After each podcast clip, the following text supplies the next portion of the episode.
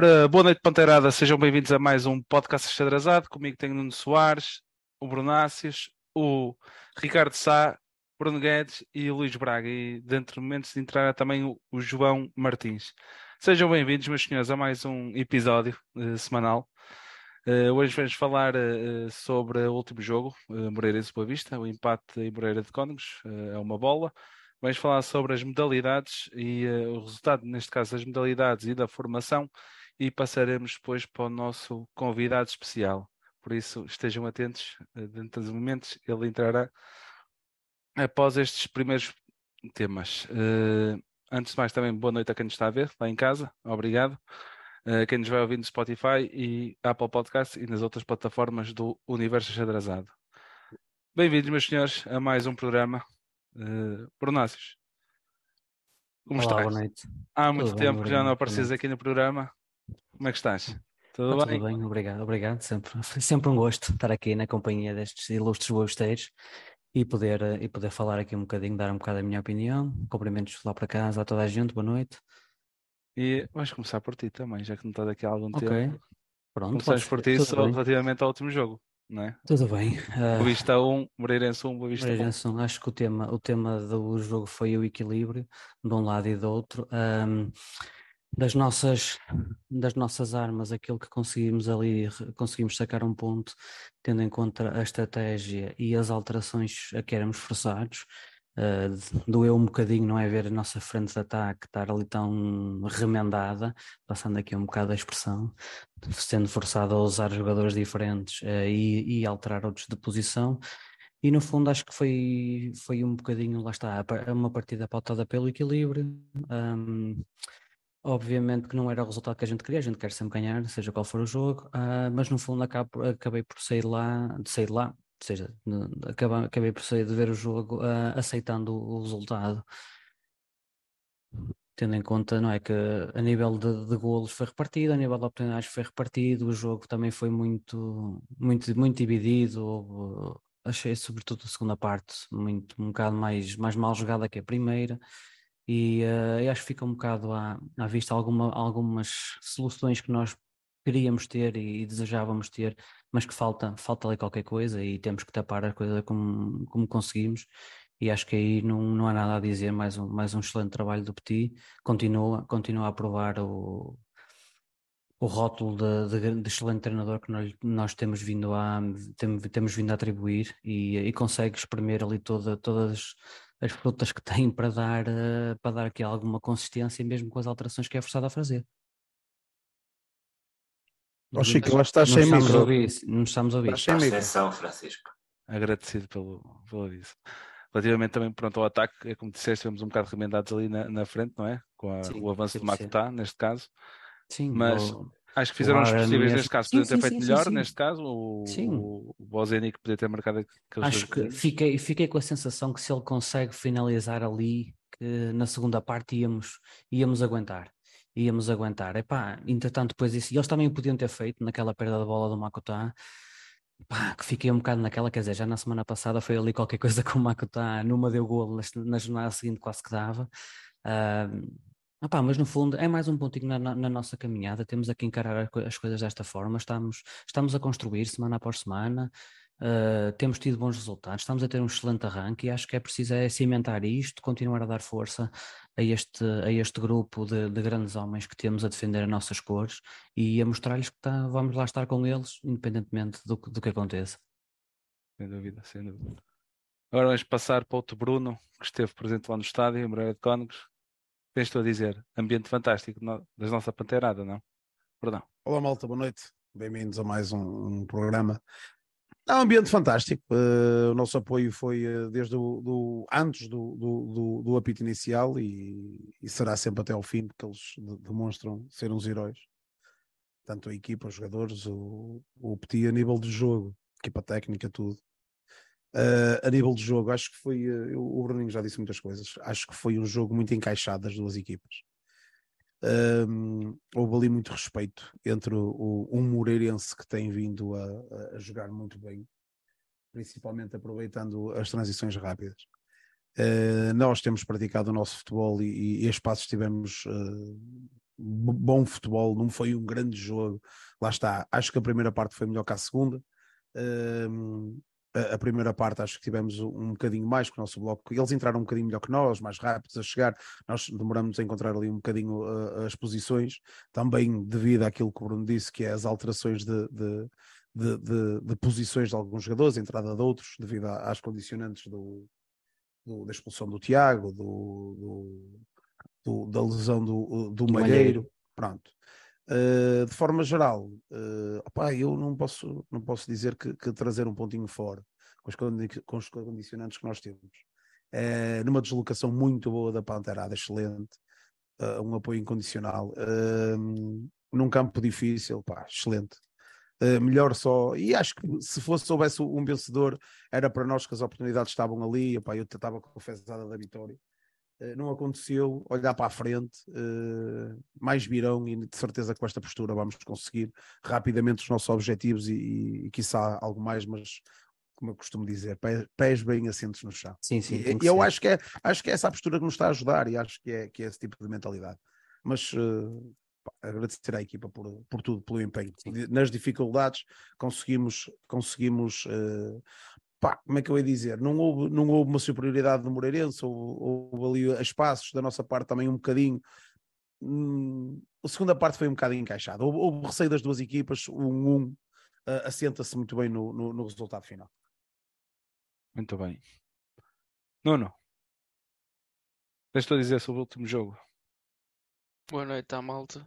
Só para, te, para tentar acrescentar ao que já foi dito, concordo com grande parte acho que era uma deslocação difícil. Nós falamos sobre isso a semana passada e viu-se claramente o Moreirense é uma equipa bem orientada, é uma equipa dura. Uh, o, jogo, o jogo acabou por ser bem disputado mesmo por isso. Ainda que nós estivéssemos sem o Moraes, com o Makuta a jogar deslocado, uh, que para nós são, e sem o Malheiro, que para nós são condicionantes muito importantes, a realidade é que eles também uh, nota-se que era uma, uma, equipa, uma equipa madura, bem montada e que queria disputar o resultado, se calhar não exatamente com as mesmas armas que nós temos na nossa máxima força, mas da sua maneira eles tentaram bem disputar o resultado. E acabamos, acabamos por sofrer, por pecar um bocadinho, se calhar num, num dos fatores que estava a ser mais decisivo para nós, que era a eficácia. Nos jogos anteriores houve jogos em que tivemos poucas oportunidades e concretizamos, e foi suficiente para, para nos dar pontos. Neste jogo foi exatamente o contrário. Tivemos duas oportunidades flagrantes que deviam ter sido mais do que suficientes para nos dar os três pontos e até se calhar acabar o jogo com algum conforto. E acabamos por nunca nos afirmar no jogo, mesmo tendo marcado mais cedo. A realidade é, é que, se calhar, da maneira como a equipa estava montada, isto com a adaptação do Makuta, claro que nunca é igual ao Moraes, próprio Bruno Lourenço na direita, que joga sempre por dentro, já falamos isso várias vezes, não nos dá profundidade nenhuma no ataque. Eh, e, e, neste jogo sentimos muito isso. O nosso jogo foi muito afunilado. O próprio Agra, que até poderia ter algum papel nesse sentido de tentar abrir o nosso jogo na direita, também não o conseguiu com tanto sucesso. Uh, e acaba, acabamos por, por nos ressentir. Acho que foram, foram demasiadas mudanças. Não acho que fossem as mais incorretas, porque lá está o jogo acabou por se prender nos detalhes para não, para não cair o resultado para nós. No entanto, sentiu-se. Eh, um comentário que nós tivemos durante a semana entre nós foi até o próprio Seba parece que não jogou tão bem como costuma. E isso é um indicador que a equipa não estava não estava segura, não estava coesa naquilo, naquilo que foi, que foi o, o desenho do jogo. Pá, no entanto, acho que tiveram a atitude certa, tentaram sempre disputar o jogo. Lá está, podemos facilmente ter saído com os três pontos e acho que a nossa, o nosso melhor. O nosso ponto a favor neste momento é mesmo a pausa das seleções, que nos vai permitir provavelmente recuperar já o Malheiro em condições. O Moraes já cumpriu o castigo, vai voltar a jogo. Portanto, vamos ter um, um, tempo para voltar a rotinar a equipa naquele esquema inicial. E, e vamos tentar uh, voltar àquela senda de vitórias que estávamos a ter anteriormente. E antes disso ainda temos o jogo da taça, por isso ainda Sim, falta. vai ser um bom teste para isso já. Sem dúvida, sem dúvida. Luís, bem-vindo mais uma vez. Tens tu a dizer sobre sobre o último jogo. Bom, boa noite a todos, Panteras. Boa noite aqui ao, ao painel de costume. Eh, eu, eu tenho que concordar que, que, o, que o empate é o resultado que mais se aceita, embora eh, tenha ficado aqui um bocado o sabor amargo, porque acho que todos sentimos que podia ter caído para nós, especialmente com aquelas eh, duas oportunidades do Bozenic na segunda parte e com aquele cabeceamento também no canto na primeira. Eh, eu acho que foram mais flagrantes do que aquela que o, penso que foi o Pedro Aparício que teve na segunda parte aos 75 minutos. Se aquela bola entra ia ser muito complicado para nós. Um, mas a verdade é que nós tivemos outras do Boss que, pronto, acertou outras, naquele dia não, não acertou. Também está no seu direito. Um, e, portanto, de qualquer forma, acho que se tem que aceitar o empate, mas fica sempre aquele dissabor. Isto é bom sinal. Isto é bom sinal. Porque aqui há uns tempos nós, se calhar, assinávamos cruz um ataque um, empate em Moreirense, uh, ou no Moreirense, em Moreira de Cónagos, e agora já ficamos um bocado, enfim, uh, ficamos um bocado chateados quando, quando não ganhamos, e foi um jogo em que podia ter caído perfeitamente para nós. Agora, eu acho que isto resultou, se calhar, uma, alteração de paradigma tático, quando se coloca uma acuta uh, ali na, na esquerda, perde-se muita tração a meio campo. Eu percebo a intenção, uh, do Petit, uh, mas a verdade é que perdemos quem levasse, quem transportasse a bola para a frente. O Bruno Lourenço, mais uma vez, eu tenho que dizer isto, uh, não, esteve, não, esteve, não esteve no jogo. Não esteve no jogo, não sei o que é que se passa com ele. Se calhar temos que lhe dar amor, qualquer coisa, não sei. Um, mas ele não esteve. O Vukotic, que tem estado bem sempre que entra e, e, e com o Famalicão também achei que esteve bem a substituir o Seba desta vez também não achei que esteve no seu melhor e portanto acabamos por, hum, por, por ter um jogo esforçado, sim, uh, entramos e vimos a ganhar uh, com alguma sorte, com aquele golo, aquele golo, autogolo no fundo um, não. do Seba.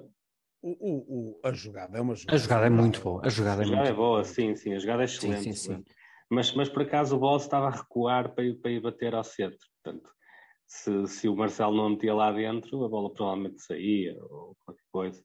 Mas não importa, desde que lá entre, até pode, pá, não digo que seja meio a zero, tenha que entrar. Uh, o Bruno falou há pouco que eles são os heróis. Ah, eu acho que sim, continuam a ser. Eu, eu, acho que é raro nas últimas temporadas nós temos esta ligação com sim. a equipa como temos tido este, nesta equipa. Acho que nós quase que lhes perdoamos tudo este ano, tem corrido tão bem, eles têm se esforçado tanto e, e, nós sabendo das dificuldades que eles passam ainda mais, não é? Que, portanto, uh, pá, só uma última referência também para o público. O, Bruno fez, fez ali uma videochamada para nós antes do jogo começar e uma pessoa deu para sentir o, o, o calor humano da panteirada. Eu acho que até deviam estar mais panteiras do, do que adeptos do Moreirense lá, lá na aldeia, perdoem-me a expressão. Um, e, e, pronto, uh, acabou por ser um ponto, certo? Não ganhamos há três jogos, mas é como o Nuno diz, vem agora uma pausa, vamos ter tempo para recuperar o Malheiro e com tudo para cima de Sporting. Que um, Sporting, antes disso, sempre temos o Oliveira. E temos a exatamente. Mas já, já lá iremos. Uh, bom, e é isto. Olha o micro, Francisco. estou para me esquecer, estou-me a esquecer do micro, pá. É para ninguém me ouvir. Ele está nervoso hoje, ele hoje está nervoso. Vale a pena. Grande Sá, grande Sá, grande Sá. Grande lenda. O que tens a dizer do jogo? Boa noite a todos. Uh, pá, já tudo foi dito, concordo com tudo. Uh, não vou acrescentar nada, só queria realçar uh, aquilo que me pareceu a, a imagem que ficou do jogo. nós após uma semana, após duas semanas uh, difíceis de trabalho com acontecimentos que toda a gente sabe que, é que assola o plantel, um jogo difícil, limitados, uh, perante uma equipa consistente que vinha de bons resultados, um campo difícil, competitivos, uh, motivados, e mesmo assim uh, nós conseguimos lá ir e a equipa opa, tem um comportamento absolutamente exemplar. fomos, fomos igualmente competitivos, fomos consistentes. deu para sentir que a manta se calhar é um bocadinho curta. O Luís falava há pouco da, não digo da experiência, mas da, da, da, da opção da equipa técnica em pôr o Makuta do lado esquerdo no ataque, talvez não tenha resultado tão bem, mas se calhar foi mesmo a melhor opção, porque lá está, porque a manta não dá para esticar, eh, para se ter ali uma, uma opção eh, um bocadinho mais válida, Uh, perde-se noutras zonas do terreno e é, é, assim, é assim que a manta encurta. Mesmo assim, o comportamento da equipa, para perante as dificuldades, é, é absolutamente de louvar. Uh, e eu, eu arrisco a dizer, uh, com, nós como Bozenic em dia sim, tínhamos papado aquele jogo sim. naturalmente.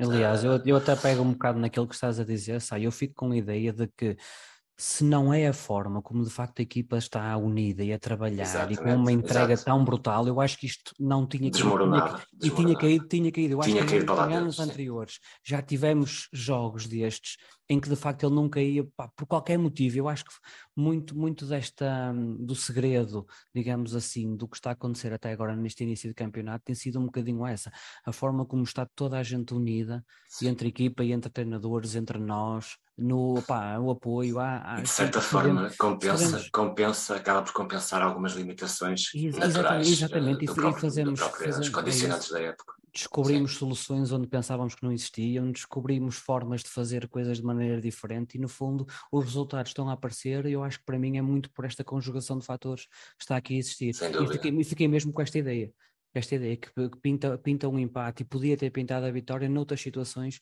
puf, estávamos aqui com um discurso completamente diferente. Sim. Do ponto de vista ofensivo, eu acho que faltou, acho que se sentiu isso, faltou um bocadinho de arte, faltou magia ali, porque e, e, lá está, não, o não, não é. E não só, só também foi a diferença do meio campo. Pronto, vou Vukotic e Seba. Mas eu senti, eu senti até mais. Ok. Se tivessem ali os dois juntos, gostei do Vukotic, gostei do Seba, gostei do Rizinho, mas senti mais, por acaso, senti mais a, a dificuldade em. Em desequilibrar na frente. Nem é fazer ligação também, também, mas em desequilibrar na frente, tanto na esquerda como na direita, como no próprio centro. Uh, acho que faltou uh, enfim, magia, arte ali, uh, mais força no um para um, no desequilíbrio, faltou isso, porque não, não tivemos, não conseguimos ter. E acho que é compreensível isso. Muito bem. Deixa-me só dizer ao João Picarota, pá, os desejos deles são ordens, pá, e eu mudo o meu fundo para o telemóvel ficar espetacular sem problema nenhum. Acho que está invertida a imagem, mas pronto, não interessa. Não está? Deixa... Não, está não? Está bem, está direitinho. Eu gostava imenso de fazer, gostava imenso de fazer o mesmo, mas não consigo. Antes de mais, vamos só também passar aqui um bocadinho para os comentários do pessoal que nos está, está a ver lá em casa. Uh, temos aqui o Hugo Fontão a dizer este empate comparado aos outros que tivemos aceita-se uh, não só uh, por estarmos desfalcados, mas porque apanhamos uma equipa coesa e preparada para as nossas reações. O Marco Mago, depois das mudanças, a equipa ficou melhor, com o Mago está a 6 e Vukotic ridículo, neste caso. Boa noite, Malta. Isto é o Alex F. boa noite, Malta. Bruno Lourenço está muito mal e literalmente nos jogadoramentos não ataca bem e pouco ajuda a defender. Afonso Correia Makuta é extremo, estraga muito, eu acho. Pedro Fari, neste jogo, era não mexer no meio campo, de a Seba e apostava Luís Santos na ala. É atrevido, rápido, muito esforçado e merecia entrar no 11 devido a este desfalque. Daniel Pacheco, temos eh, que valorizar muito a Taça de Portugal. Temos cinco canecos, muita tradição. Temos que apostar nesta competição e dar alento para uh, encarar olhos nos olhos um Sporting muito consistente. Grande apoio fora, neste caso. Uh, ora, mais temos aqui novamente Pedro Faria, uh, uh, isto relativamente ao Marco Maga que diz: Eu gostei do Berna, equilibrou lado direito, mas, mas são opiniões, Pedro Faria. Tá, Não, atenção, atenção, que eu, eu, eu gostei muito do, o, da entrada do Berna. O Berna conseguiu em, pá, sei lá, desculpem lá a minha, a minha, a minha Foi para 20 minutos. Mas, não, mas em, em 4, 5 passos, dinamizar uma coisa que o Bruno até o momento não, não tinha conseguido, que era subir à linha e tentar cruzar e tabular com o, com o Salvador. Pá, o Bruno tem uma forma diferente de jogar. Uh, Nota-se, uh, o pé esquerdo dele é, é, é, é um bom pé esquerdo, é um pé esquerdo que tende, tende a fugir sempre para dentro, mas há É jogos dos em que melhores se que calhar. nós temos. Pá, É dos é melhores pés esquerdos que nós temos. Eu concordo, Sá, mas nem sempre, nem, nem, há jogos que, que, que nem sempre é possível fazer, tomar algum tipo de, de- de- de- das ações que o Bruno se calhar é melhor e, e isso provoca, provoca, pá, provoca algum Ali tipo de quebra erro muitas vezes. A falta de confiança também não ajuda. Eu acho que ele voltou a mostrar falta de confiança, claro que é natural. Já a semana passada tinha dado esses sinais e na sexta-feira voltou a dar. Defensivamente, discordo. Houve malta aí que disse no chat, mas eu discordo defensivamente, eu acho mais competente, por acaso. Mais acho competente? Mal. Eh, Mais competente defensivamente, quando a equipa está sem bola, ele acaba o, por. o Bruno? O Lourenço. Sim. Sim, sim. Com bola, não. Com bola no desequilíbrio, na, no um para um, na- no espaço, está sem confiança, está desinspirado, pronto, está em baixo de forma, claramente. Claramente. Mesmo assim, é, é titular quando, quando falha um. não é? Portanto, também dá para ver um bocadinho que, por exemplo, o Massa, mesmo assim, não tem espaço. Isso é um sinal importante também. Mas também não acho que tenha feito por merecer, sinceramente. Ele, ele ainda joga Massa? muito. Pois, pois. sim. Pois, ele não exato. joga muito no risco ainda, ele ainda está muito preso ao- aos antigos costumes dele, ou costumava jogar no Japão.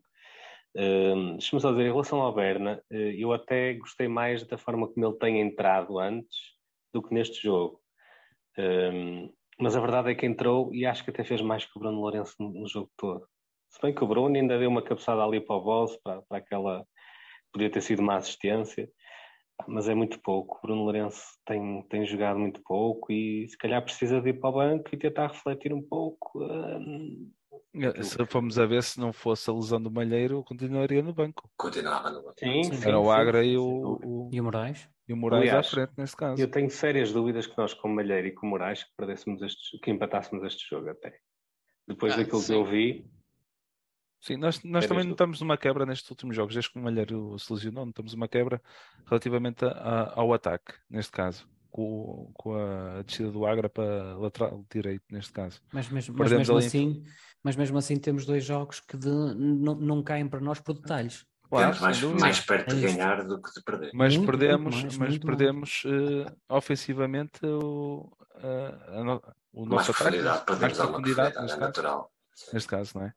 Por isso, Deus queira que o Malheiro recupere rapidamente, mesmo para, para o Oliveirense e é uma para. situação que esperemos que passe rápido. É, estás com umas fiadas muito lindas, tu. Estás, estás. Olha, pessoal, Olha, de- deixa-me só, deixa-me lê, lê uma mensagem do, do J Santos, a do Maza, que parece na sua base. ora, deixa-me deixa-me lá ver onde é que está. Ah, o J Santos 09 diz: O Maza parece o Tsubasa, cria sempre a, a expectativa, mas fica sempre para o próximo episódio. muito boa, muito boa. Pessoal, Pá, tinha tantas esperanças no Mazadona, pá. Exato. No, no Mas- Massi. É? No Massi. avançando, avançando, pessoal. Eh, MVP, vamos escolher o melhor em campo também. Acho que, apesar do, do empate, devemos ter sempre um, um jogador que despertou mais curiosidade neste caso e teve melhor em campo. Nuno, começamos por ti. Para ti, quem foi melhor em campo? Um bocado complicado. Se queres te diga, eh, apesar de tudo, para mim, melhor em campo está entre o Seba ou o Reizinho. Mas diria provavelmente o Seba. Fez um jogo discreto, não foi. Se calhar não foi tão, tão influente como habitualmente, no entanto, continua uns furos acima e mesmo, mesmo no, fora, fora do jogo habitual dele, continua a ser uns furos acima do resto. E acho que fez-nos fez-nos muita falta no outro jogo e o regresso dele para nós foi muito bom. Sem dúvida, sem dúvida. Ora, vou só aqui admitir o João, que vai entrar. Eh, Bruno, Bruno Santos, Olha, se, se- ok, dentro de campo concordo com o Nuno Seba Pérez. É o nosso, é o nosso Master of Puppets. Ninguém o vê, mas ele está ali com a mãozinha e faz a equipa jogar. Mas para mim, a MVP é Pantera Adama.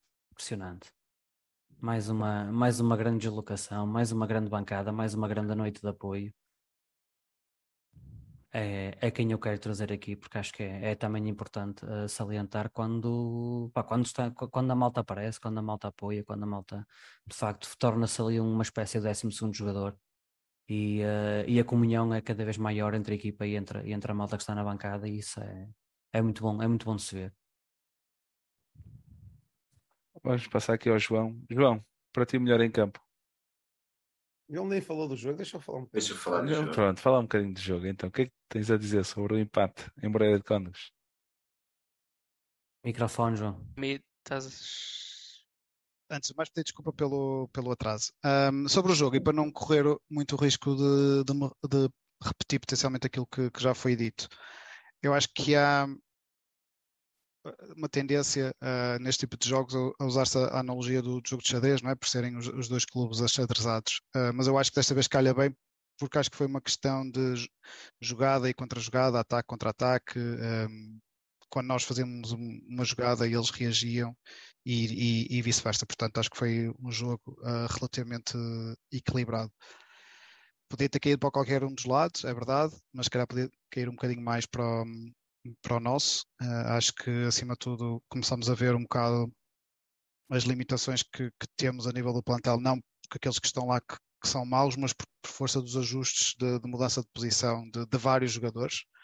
E certamente vocês já falaram nisso, não é? Jogar com Salvador Agra a defesa direito ou a lateral direito é, é um bocadinho diferente de o ter a extremo esquerdo. Jogar com o Makota encostado à linha é um bocadinho diferente de- da posição onde ele, onde ele também normalmente joga.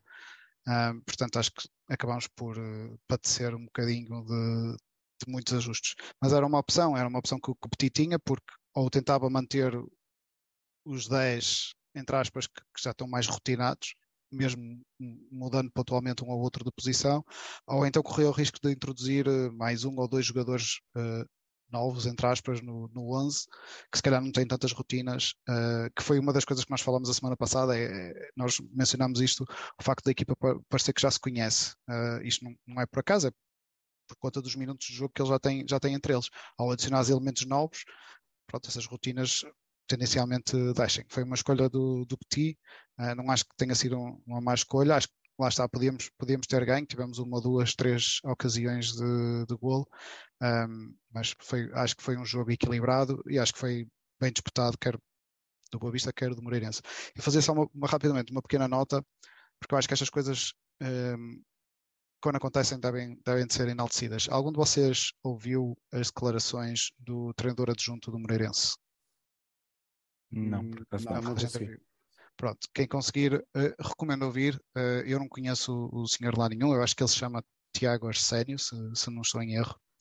E eh, é refrescante a postura que, que ele trouxe para, para a Flash Interview, não só a nível dos conhecimentos que, que aparenta ter, e estou a dizer isto do ponto de vista de um leigo, ele a explicar pormenores do jogo que não foram assim tão, tão pormenores, eh, na- brincadeira dizemos por maiores, mas também enalteceu bastante o Boa Vista e, eh, e a maneira como, como o jogo foi, foi disputado. E acho que é de enaltecer a, atitude correta, a, retidão que, que ele demonstrou, porque eh, eles também são intervenientes, são atores, entre aspas, de- deste, deste espetáculo. E, e quando isso acontece, normalmente tens duas opções. Ou tens aquele discurso cínico em que jogas sempre bem, eh, ou lírico, como, como o Bruno diz, em que o teu clube joga sempre bem e é o melhor do mundo eh, e faz grande jogo, mesmo um espectador neutro olha para aquilo e diz, não sei que Os jogo é que- românticos, não é? Os treinadores os românticos. românticos, os românticos. Ou então tens a postura de, não, olha, nesta parte eles estiveram melhores, nesta parte tivemos nós melhores, ser, ser correto. Eh, portanto, uma nota de, de apreço para o, para o Sr. Tiago Arsénio, eh, que mostrou uma Perfeito, postura perfeito. Que, eu, que eu gostei bastante. É fácil de ter agora, pronto, que deu um empate eh, em situações mais difíceis, espero que, que ele mantenha e vou certamente acompanhar o nome. Era só uma pequena nota, porque acho que é importante realçar também estas, estas Será situações. o, o ex-jogador do Moreirense, o Arsénio? É esse? Não, Não, é não, o, Não, não, não, não. é o Tiago, Tiago Aguiar. É o adjunto do Rui Borges. Adjunto, neste Tiago caso, Aguiar. ele é que é o principal, Principal, por causa da questão dos discursos. Correto. E foi por isso que foi ele que falou no, na flash interview. Agora o para melhor em campo. Melhor em campo. Melhor em campo. Melhor em campo, melhor em campo, melhor em campo. Ahm, para não ter Panteras e para. e para- Já disse o Bruno, já disse o Bruno. Não, eu acho que o Shido, o Shido, o Shidozi teve muito bem. Ahm, foi chamado. ah, Isto hoje vai ser uma diversidade de jogadores impecável. Ainda Pronto, bem, ainda bem, é bom sinal. É, é bom sinal. bom é sinal, bom é bom sinal. sinal. Eu acho que o Shidozi teve, teve bastante bem eh, na maior parte dos lances e no- nos duelos e, e foi um esteio na- no quarteto de defensivo que eu acho que também foi importante para depois poder lançar a equipa no- nos momentos mais ofensivos. E falando de Shidozi, foi convocado para a seleção da Nigéria. Também, É verdade. Nesse caso. Grande Parabéns a ele. Parabéns a ele. Quatro jogadores nas seleções, não é? Nós temos dois da Nigéria, Bruno Animesh e Shidozi. Temos o Bozenik na Eslo- Eslováquia. Eslováquia. Eslováquia. E temos o Tiago Moraes no Sub-21 de Portugal. Ricardo Sá, melhor em campo. Quase arrancada a ferros essa. Muito. O eh, melhor em campo, epá, estava indeciso entre o Shidozi e o Seba. Eh, vou para o Seba. Luís, Seba isolado. Hum, eu também tinha pensado no Shidozi, eh, como o Bruno, como o João referiu. Acho que, apesar do Seba também não ter estado mal, eh, mas nós estamos, se calhar, exigimos mais de Seba eh, do que aquilo que ele deu naquele jogo. Eh, apesar de ter uma intervenção direta no, no, no gol, até porque subiu e deu logo gol, portanto, isso é, é revelador de muita coisa. Mas eu acho que vou para o Shidozi porque a culpa do gol não foi dele, teve Imperial e, e até mereceu agora a con- a convocatória para, para a seleção da Nigéria. E acho que, e acho que foi bem, bem esgalhada essa, por isso, Shidozi. muito bem, muito bem. Eh, avançando, então. Posso, posso dar o meu, não? Ai, tu não deste, eu peço desculpa. É só- É tanta gente que eu até me perco. Foi, exato, não interessa, deixa estar isto. Dá até Diz, 50 diz, diz, diz já, lá. te disse, já te disse que o meu sonho é ter 50 gajos aqui no painel. Ahm, 50 panteras. O, eu, não- eu vou concordar com todos vocês, acho que, que pá, tiveram, eh, os jogadores que falaram tiveram bem. Pá, eu acho que, de forma geral, o Reizinho eh, fez um bom jogo, a espaços, mas eu, para mim, Salvador Também, também. Perfeito. Salvador Agra. Pelo aquilo que entregou. O jogo todo. Ele perde um bocadinho, ele perde um bocadinho porque o Bruno não defende tanto e, e teve que está fora de posição. Uh, pá, tem, tem, tem que defender, tem que tabelar para ir à frente, tem que tentar, tem que tentar fazer o cruzamento. Temos jogadores muito rápidos nas costas. Uh, Salvador Agra para mim. De- tirando, pá, nada contra o- a situação do Chidosi, gostei muito. O próprio Abascal, o Seba é o que é. Uh, independentemente de- daquela sentada no chão que nós perdoámos tudo ao Seba. Um, pá, Salvador Agra. Olha, faça as- da, da tua escolha e das tuas palavras as minhas também. Escolheria também o Salvador Agra, neste caso. Pessoal, avançando, vamos passar para a formação, para os resultados da formação das modalidades. Eh, temos aqui bastantes eh, coisas, algumas dos nossos escalões já começaram a jogar novamente. Sub-19 foi perder contra o Famalicão 2-0. eh, os Sub-18 empataram um, a um gol com o, o Infesta. Sub-17 o Boa Vista ganhou 1-0 ao Famalicão. Eh, Sub-16 fomos perder contra o Pedras Rubras por 4-0. Eh, Sub-14 perdemos 4-2 contra o Futebol Clube do Porto e Sub-13 foi ganhar 4-0 ao Lavrense, neste caso. Ora mais, temos aqui o handball, eh, eh, ganhamos, ao, eh, ganhamos ao Benfica B 39-33, o futsal perdeu um 0 com os amigos à Beira Douro. Eh, temos aqui também dar uma palavra ao Paddle, que este fim de semana teve aí umas grandes Parabéns à malta do Paddle. Mesmo. E parabéns à malta. Fantástico, grande fim de semana. O Boa Vista Paddle brilhou. Isto eu vou copiar as, as palavras que tem aqui do Boa Vista Modalidades.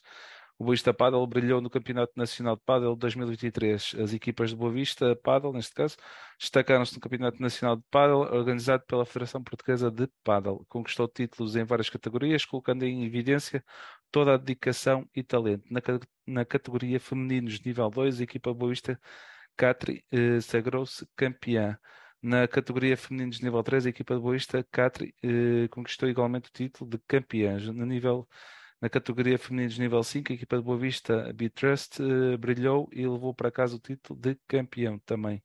Ora, peço desculpa, perdi aqui, aqui a meada.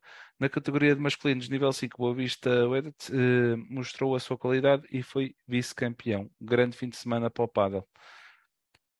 Para terminar, temos aqui o vôlei sénior feminino, ganhou 3-1 ao Lusof na vôlei e pronto, é o que nós temos por hoje. Em próximos episódios falaremos mais modalidades. Entretanto, pessoal, novidades. Aí temos aqui, peço desculpa, uh, o futebol feminino. Está aqui o, o Ricardo Sá a mandar-nos uma mensagem que perdemos uh, por 2-1 contra o Tirsense. E, e o Sub-19 também de feminino, uh, Sá. Perdemos, sim. Também perdemos 6-1. Vamos dar a volta às nossas jogadoras. E pronto, mais coisas, meus senhores, que temos nós. Olha, temos aqui a, a, Diana a mencionar a entrevista do Seba na, na Sport TV. Eu gostei muito. Muito, muito mesmo, muito mesmo. Gostei muito. Temos ali um, um, um jogador que, para além de, da raça que, que, que coloca em campo, um, mostra o talento e a origem do talento que tem. Eu, eu não sabia que ele tinha jogado a 10, uh, eh, mas obviamente que faz sentido, não é? Com aqueles pezinhos só podia. Uh, embora no futebol moderno já não haja muitos 10, não é? Uh, mas é excelente que, que um 6 tenha aquela qualidade técnica. E foi bom perceber um pouco sobre o trajeto do Seba e como ele chegou até nós. Como diz o, o livro Bruno, ele é Seba é amor. Seba é amor, sem dúvida.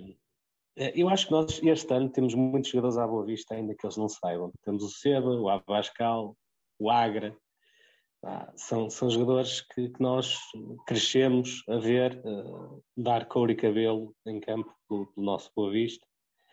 E, opa, e, e especialmente os sul-americanos, acho que não é à toa que os sul-americanos dão, costumam dar tudo em campo, e especialmente aqueles que nós, que, nós, que nós temos e que são os melhores do mundo, que são nossos. Exatamente, já vejo aqui alguém comentar a raça. Uh, Uh, acho que nós nos conseguimos identificar muito com o estilo de jogo que nós tínhamos nos anos 90 uh, eh, e este é dos anos em que mais me identifico com o estilo de jogo de, de alguns dos jogadores. Que assim se mantenha para o futuro, é. E a própria notícia esta semana na bola, um antigo treinador do, do Petit, na Alemanha, acho que foi no Colónia, dá-lhes parabéns pelo mérito que está a ter relativamente a este início de campeonato também, não é? E que já como jogador era um líder dentro de campo também quando jogava no Colónia. Uh, mais coisas, pessoal. Temos a entrevista do Seba, que já, o Luís já falou. Temos então a convocatória do Shidozib para a seleção. Grande notícia. É importante. Finalmente, finalmente algum reconhecimento ao trabalho que o Miúdo está a fazer. Isso pá, cai bem, demorou, é, é pena que demorou tanto tempo. Pena que demorou tanto tempo, mas finalmente alguém naquela federação abriu os olhos, deu-lhe a oportunidade. Pena que não o tenham feito com o Pedro Malheiro na altura correta, mas mais vale tarde que nunca e uh, pá, eu pelo menos registro com muito apreço o facto de, do Miúdo ter tido esta de, de, ir ter esta oportunidade, acho que é muito, muito merecida porque ele tem feito um trabalho excelente desde que regressou no empréstimo, vê-se que ele cresceu muito a nível de maturidade, a nível de, de, de inteligência, na forma como lê o jogo, na forma como aborda, de certeza que na forma como está a treinar e a, e a, e a entregar tudo, acho que ele está a agarrar muito bem a oportunidade que está a ter, isto para ele é só o culminar deste, destes primeiros meses de trabalho. Acho que todos nós desejamos e esperamos que ele assim continue, sempre a evoluir, porque ele tem de facto ali muito potencial. E acho que esta chamada dele é. Deixa só dizer uma coisa. Eu acho que merece mais uh, o, o Tiago Moraes esta chamada do que a seleção merece o Tiago Moraes. Era só isto que eu queria dizer.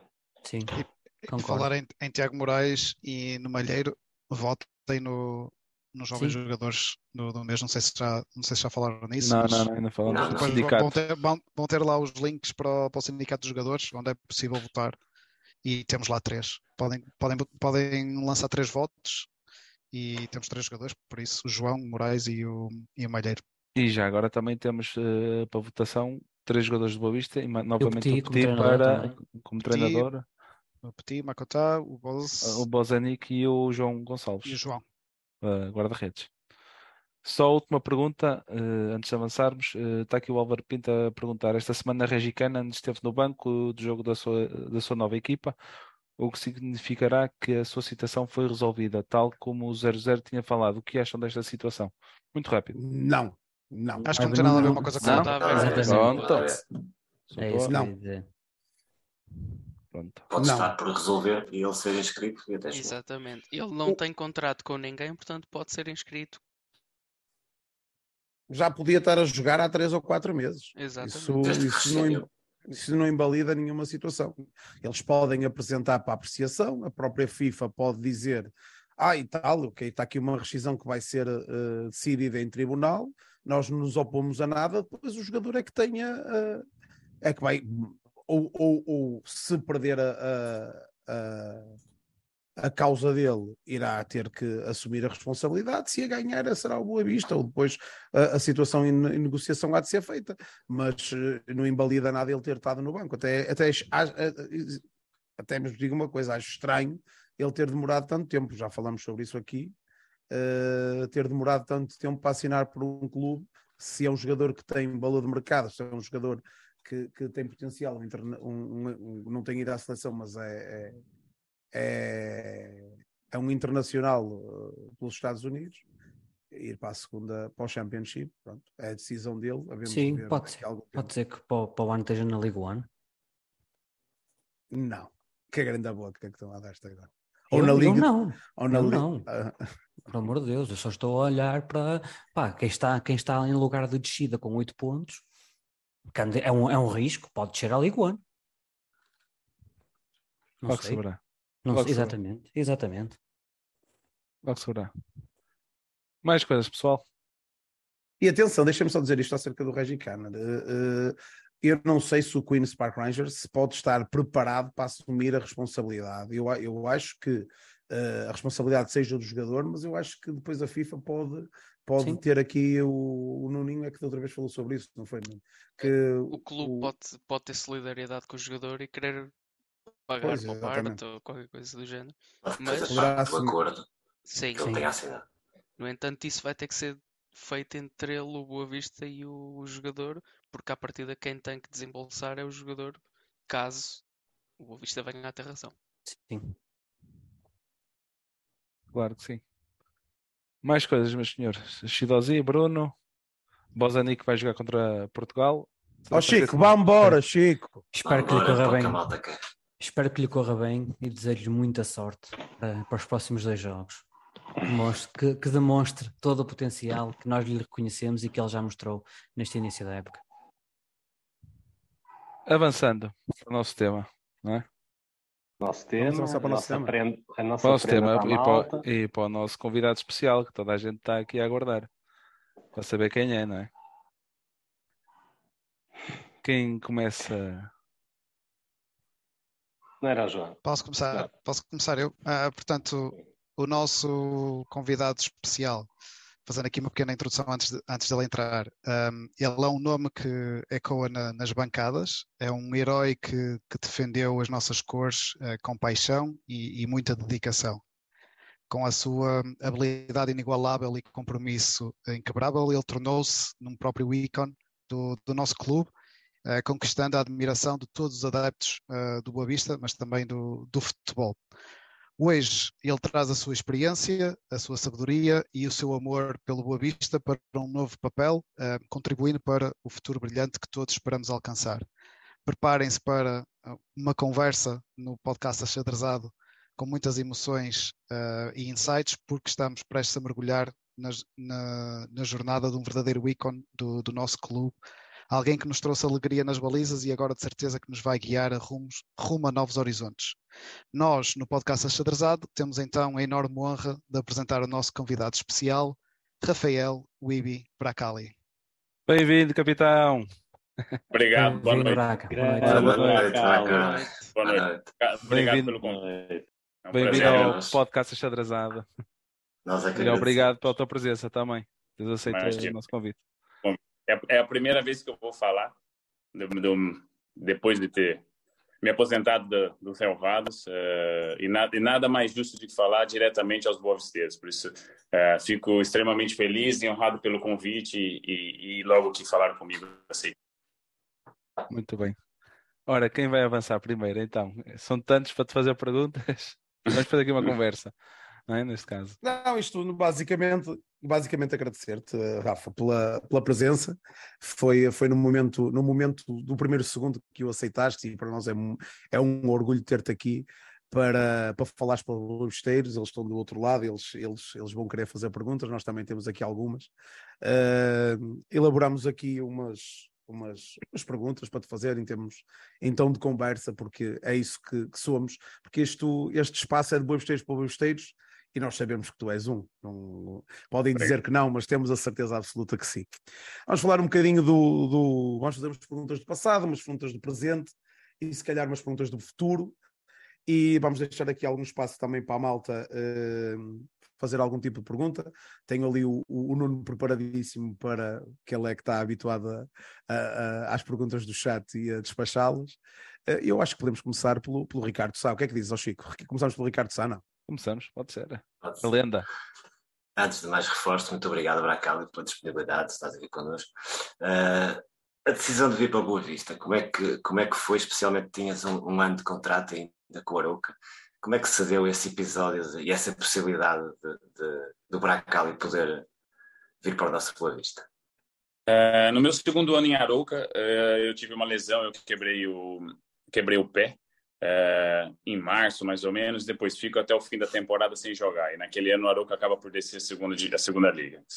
E quando eu volto e recupero da lesão, o, o Boa Vista me fez uma proposta né, já nesse ano. Um ano antes de eu vir ao Boa Vista, eles já tinham falado comigo. Entretanto, uh, eu achei mais do que justo uh, eu permanecer em Arouca por por eu ter quebrado o pé, por eu achar que ter descido a segunda divisão, acho que era uma dívida que eu tinha também. Eles não iam me deixar sair também, não me deixavam sair. Uh, e eu achava mais do que justo continuar ali para tentar colocar o Arouca de volta na primeira liga. Uh, acabou por não acontecer, lutamos até o fim, na altura, e depois o interesse do Boa Vista continuou uh, no ano a seguir. Pronto, e aí foi mais fácil aí também.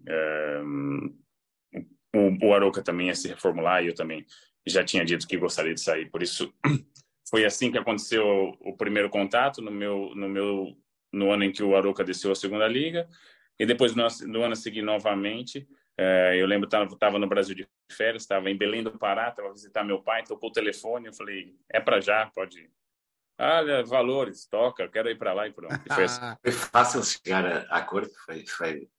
foi fácil, foi muito fácil. Eu já, eu já, já fiquei com o gostinho de ter ido no ano anterior, é, por isso, quando chegou a proposta de novo, eu só disse, siga, eu quero ir para lá e, e tive que antecipar o meu voo de Belém para São Paulo, e depois de São Paulo para o Porto. É, foi mesmo tudo muito rápido. E já vim logo, cheguei, cheguei em casa, lembro, tomei banho e fui para o VES para ser apresentado. Maravilha, maravilha. Luís. Uh, Bragali, uh, quer dizer, nós ainda não sabemos quem, como é que devemos tratar. Rafa, Bragali, São Bragali, São Rafael, como é que é?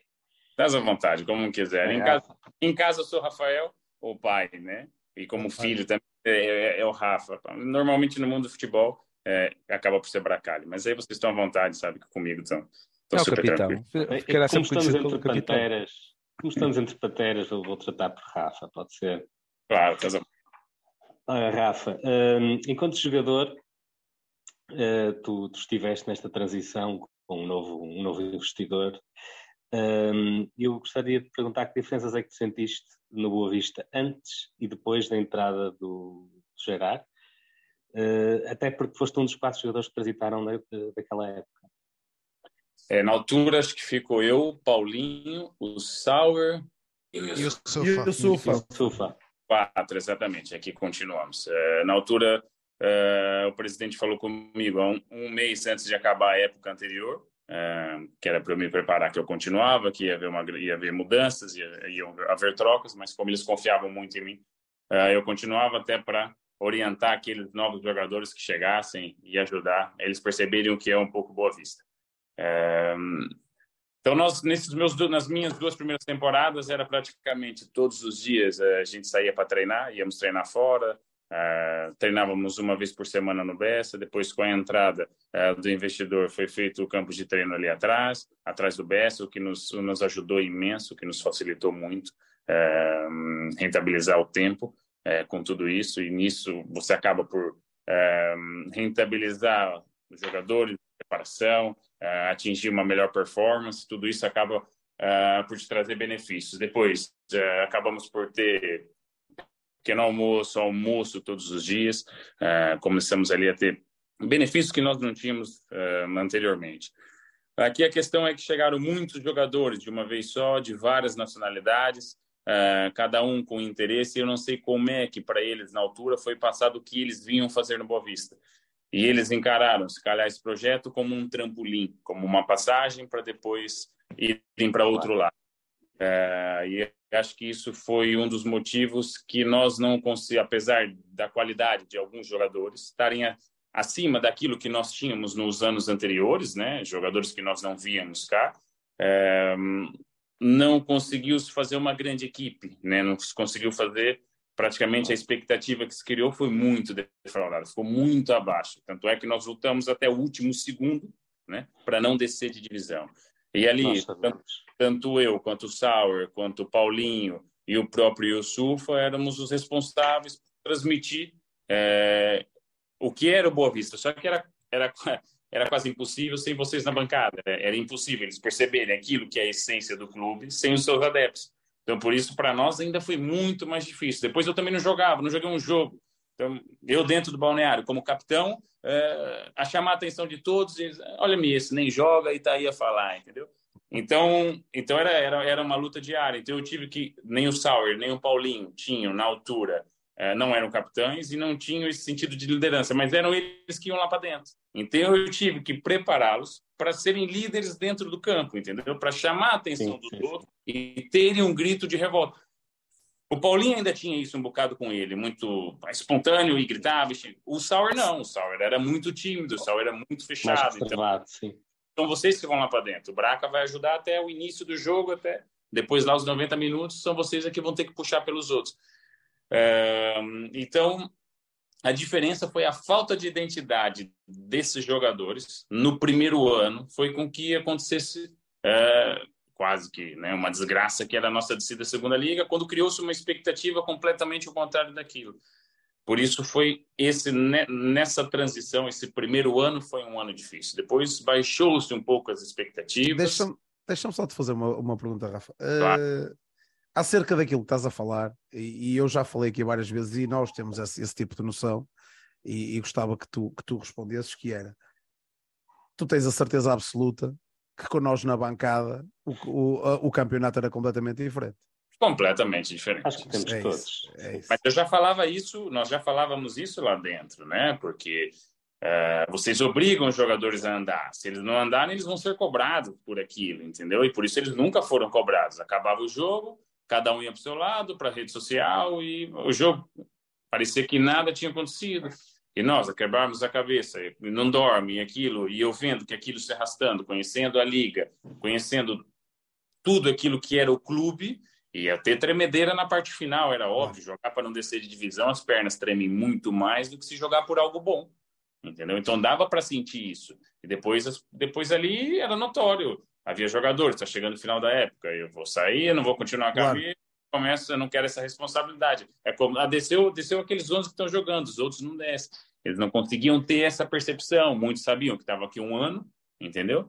Uh, e também eu faço uma ressalva aqui, eu falei do Sauer, do Paulinho, do Yusufa, e teve um jogador também que começou muito mal, e que depois encarou o espírito, foi o Léo. O Léo Jardim também, na altura, teve, teve um início muito ruim, Olha, dissemos todos que sim ao mesmo tempo, olha. Todos é, ao mesmo tempo assim. Mesmo sendo um jogador que era emprestado e que sabia que depois regressava ao Lille, depois deu, deu sempre 100%, mas ele teve dificuldade no começo e foi cobrado por isso, mas depois nos ajudou imenso, também vestiu a nossa pele durante aquele período, entendeu? Uh, então, foi criando ali laços uh, durante, entendeu? Com alguns jogadores que eu percebia que poderia que poderiam, um, de alguma forma, contagiar outros, sabe? E, e, foi dessa forma que a gente conseguiu ainda. Se nós caíssemos no playoff, estávamos mortos. Não tínhamos chance. Concordo, concordo. e acho também. que todos igual. Acho, acho que todos sim, sentimos sim. isso também. Agora, Aquele penalti de Yusufa salvou-nos a vida. É, a sua pergunta, Bruno, vem, vem, vem de encontro àquilo que eu sempre disse. sem os adeptos, que é a nossa essência, sem no nosso estádio ainda, os, os adversários jogavam ali tranquilos, os árbitros apitavam tranquilamente, sem pressão. Não é que, não é que eles mudam a decisão, mas é, é, é aquilo. É diferente, é diferente. Todo tem é que tomar uma rápida com assovio, com, sabe? É difícil, sabe? Por isso foi, foi a nossa maior dificuldade, eu disse sempre. Foi não ter os nossos adeptos não estarem cá. Foi por isso que nós lutamos até o fim para não descer. Já agora, eh, nessa época, qual foi o jogador que mais te surpreendeu? Que me surpreendeu? Eu acho, eh, naquela altura, eh, o que, o que foi mais regular e que mais cresceu para mim ah, foi o, foi o Paulinho, sabe? O Paulinho, ele não me surpreendeu na altura pela, pela qualidade que ele tinha, porque nós sabíamos que ele tinha, mas foi a forma como ele encarou tudo aquilo, como ele viveu tudo aquilo, sabe? Como ele não vai na técnica, vai na raça. Exatamente. Ah. Ah, exatamente. E o Paulinho viveu aquilo intensamente, deu prova disso no ano a seguir, quando ele já estava vendido e nós fomos vendido né, para nós fomos fazer um jogo na Madeira, na Taça da Liga. Isso, isso mesmo. Foi meu, depois de um ano eu voltei a jogar e ele, nós fomos com 14 jogadores na altura e ele falou: Eu vou. Nós não tínhamos avançado. Ele falou: Eu jogo na posição que vocês quiserem. Ele foi correu. o jogo. Foi o jogo, corrijo-me, foi o jogo em que o Seba veio da seleção. Férias. Veio de férias, direto para o jogo. É, e, jogou, e viajou e jogamos no domingo. Uh, então, o que acontece, o que aconteceu ali foi, ele poderia se lesionar, correr risco, né, de da, da, da própria da negociação não acontecer. Não, ele teve lá conosco. Então, por isso, esses jogadores nós temos que dar valor. E é esse tipo de perfil que nós queremos cá, sabe? É esse perfil de jogadores que nós temos que encontrar para trazer para cá, sabe? Esse é o ADN do clube, esse, esse, esse é o perfil que vai nos dar dentro e também provavelmente vai nos dar fora. Ok, eu vou se calhar pegar aqui um pouquinho. Estavas há, pouco a falar da, da, da relação que, que, vocês têm com os adeptos e que é um pouco das nossas forças. E olhando, olhando para a tua carreira, tiveste oito clubes em três países. Qual é, se calhar, assim, a tua principal diferença que tu encontraste nestes, nestes países e nestes clubes por onde passaste até chegar aqui? Hum, eu vou começar, vou começar pelo Brasil, que foi onde eu tive, né? Foi meu início de carreira. Uh, eu faço toda a minha toda a minha formação no Paulista de Jundiaí, até chegar à equipa sênior, campeão da Copa do Brasil, jogamos a Libertadores. É, foi uma cidade que ficou depois abraçou, né? A causa abraçou a equipa que também andava afastada do clube, por um, por um tempo andou afastada e depois voltou a estar conosco, uh, mas era, foram, era um, não, era, não era um apoio em massa, era só naqueles momentos mais próximos é. da final, que o Brasil ainda tem muito esse, né, esse formato de, de decisões e finais, então eles iam se aproximando conforme ia, íamos ganhando. Quanto andávamos ali, a meia boca, eles continuavam. Depois tive emprestado no Juventude, em Caxias do Sul, que era era Série A. Ah, era fixe, mas não, não era assim nada especial, os adeptos, nada assim muito. Apesar de ser um lugar onde há muito barrismo, que é no Sul, Internacional, Grêmio, Caxias estava um pouco mais afastado, mas não era assim tão forte quanto os, quanto os outros. Depois eu vim para Portugal, passo pelo Nacional, um projeto sempre europeu, né, com claramente desde o começo na altura, né, é, entrava para por, por lugares europeus. É, adeptos, não tínhamos muito, uma média de mil pessoas a nos ver, mil e duzentas. depois salto, vou jogar aqui, tomo uma passagem pelo nosso vizinho Citadino, uh, saio, vou, vou, vou, vou emprestado ao Olhanense, também super, é, super tranquilo, sem muitos adeptos, o pessoal gostava, uh, sem um, um, clube que também chega à primeira liga, depois também tem alguma dificuldade em se estruturar para se manter ali, depois Sim. acontece o que aconteceu ao longo dos anos. Depois eu vou para a Grécia. A Grécia, a Grécia foi diferente, eh, me surpreendeu assim. Era uma cidade com 100 mil habitantes, onde o entretenimento da cidade era o clube.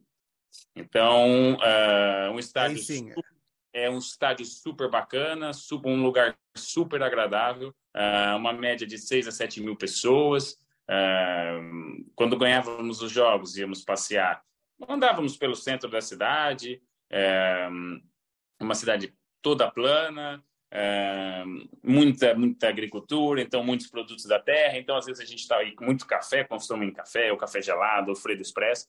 Então andávamos nas ruas e lá eles chamavam Rafael, Rafael, Rafael. Então eu, depois de um jogo, podia tomar cinco, seis cafés de graça e levava saco de batata para casa, saco de laranja, então era tudo. Então, era uma atmosfera diferente, sabe? E eu, um povo festeiro, que gostava do clube, gostava dos jogadores, gostavam da proximidade com os jogadores.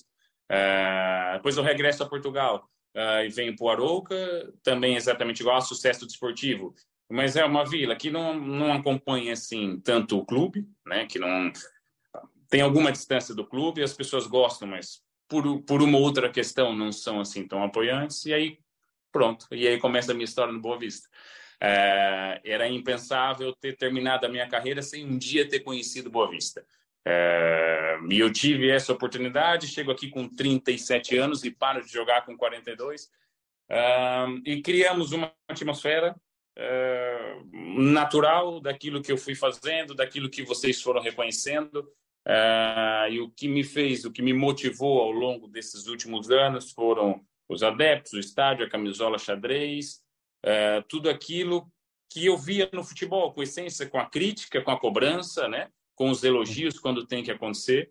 E eu me revi aqui, nas dificuldades, e aquilo é isso. Quanto mais dificuldade tem, mais prazer me dá. E eu acho que o passar dos anos aqui desculpa a palavra, mas quanto mais um treinador, isso eu estou falando como ex-jogador e não como diretor desportivo, que fique claro essa parte. Enquanto mais um treinador me sacaneava, mais vocês percebiam que eu estava sendo sacaneado. E eu mantinha minha postura e depois estava lá o Bracali de novo, pumba, e sem desistir, sem olhar e reclamar, bomba. E tu, sou... e tu safaste-nos muitas vezes em, em, muitos jogos, eh, fizeste ali grandes defesas que até foi considerada as melhores defesas da, da jornada, neste e, caso. É, eu acho que isso foi, foi criando dentro das dificuldades e, e ficava muito visível, né? Por que, que o Bracali saiu da equipe na altura e, e agora, né? Por que, que ele voltou? E agora, de repente, a gente precisa e ele volta. E eu tive ele sempre presente. Acho que isso ajudou que a gente criasse essa conectividade. Por isso, é, volto a dizer, eu era um até chegar aqui, entendeu? E era impensável não ter passado por aqui, não ter conhecido Boa Vista. Esse, é, esse, é, esse é o. Quando eu acabo a carreira, falo. Era, era, era injusto para a carreira que eu tive não, não, não ter um dia passado por não ter conhecido né, o Boa Vista. Por isso eu sou é, grato né, pela oportunidade que o Boa Vista me e deu. Nós é que somos. E nós é que somos. Tanto viste jogar daí com a camisola também. Daí Alcunha São Bracali. Não é? Exatamente. Sabias, mas és conhecido como São Bracali. Obrigado. Brunão. Quer avançar com Ó, oh, Braca, uh, indo de encontro também, porque isto está, por acaso está, está, está a ficar alinhado, pá, eu, não, eu, não vou, eu não vou mentir, e, uh, porque eu não posso fugir às palavras que tive. E há uns meses atrás, uh, estávamos nós aqui no nosso painel a fazermos uma análise do, do, do deste, desta época, que, era, que é o que, o que, nós gostamos de falar de Boa Vista, do, do futebol, de, de, tudo, mas do Boa Vista. E estava eu aqui a dizer: opá, vai muita gente embora, vamos ficar com não sei quantos menos. Eu acredito que o Braca vai ficar mais uma época. E, e afinal, só eu é que pensava dessa forma. E tu aposentaste. Uh, é verdade, é verdade. Uh, e a minha pergunta é: a tua retirada do futebol aconteceu conforme tu tinhas planeado? Ou ainda pensavas, como eu, uh, ficar mais um aninho, não é, atenção, atenção. Olha, olha que eu tinha planeado parar com 35 anos ainda. então, lá está, já fugias ao Boa Vista e isso era muito mal. Isso era muito mal, isso era muito eu, mal. Agora saio da Grécia e regresso ao Brasil de férias, né? Eu falei, agora eu vou jogar um ano no Paulista, vou parar e vou viver aqui no Brasil. Foi exatamente assim que eu pensei. Só que o Paulista estava tão mal na altura que só, só a equipe era sub-23. Eu não podia jogar. Pois. eu não podia jogar, era quarta divisão. Depois aparece o convite do Arouca e eu regresso.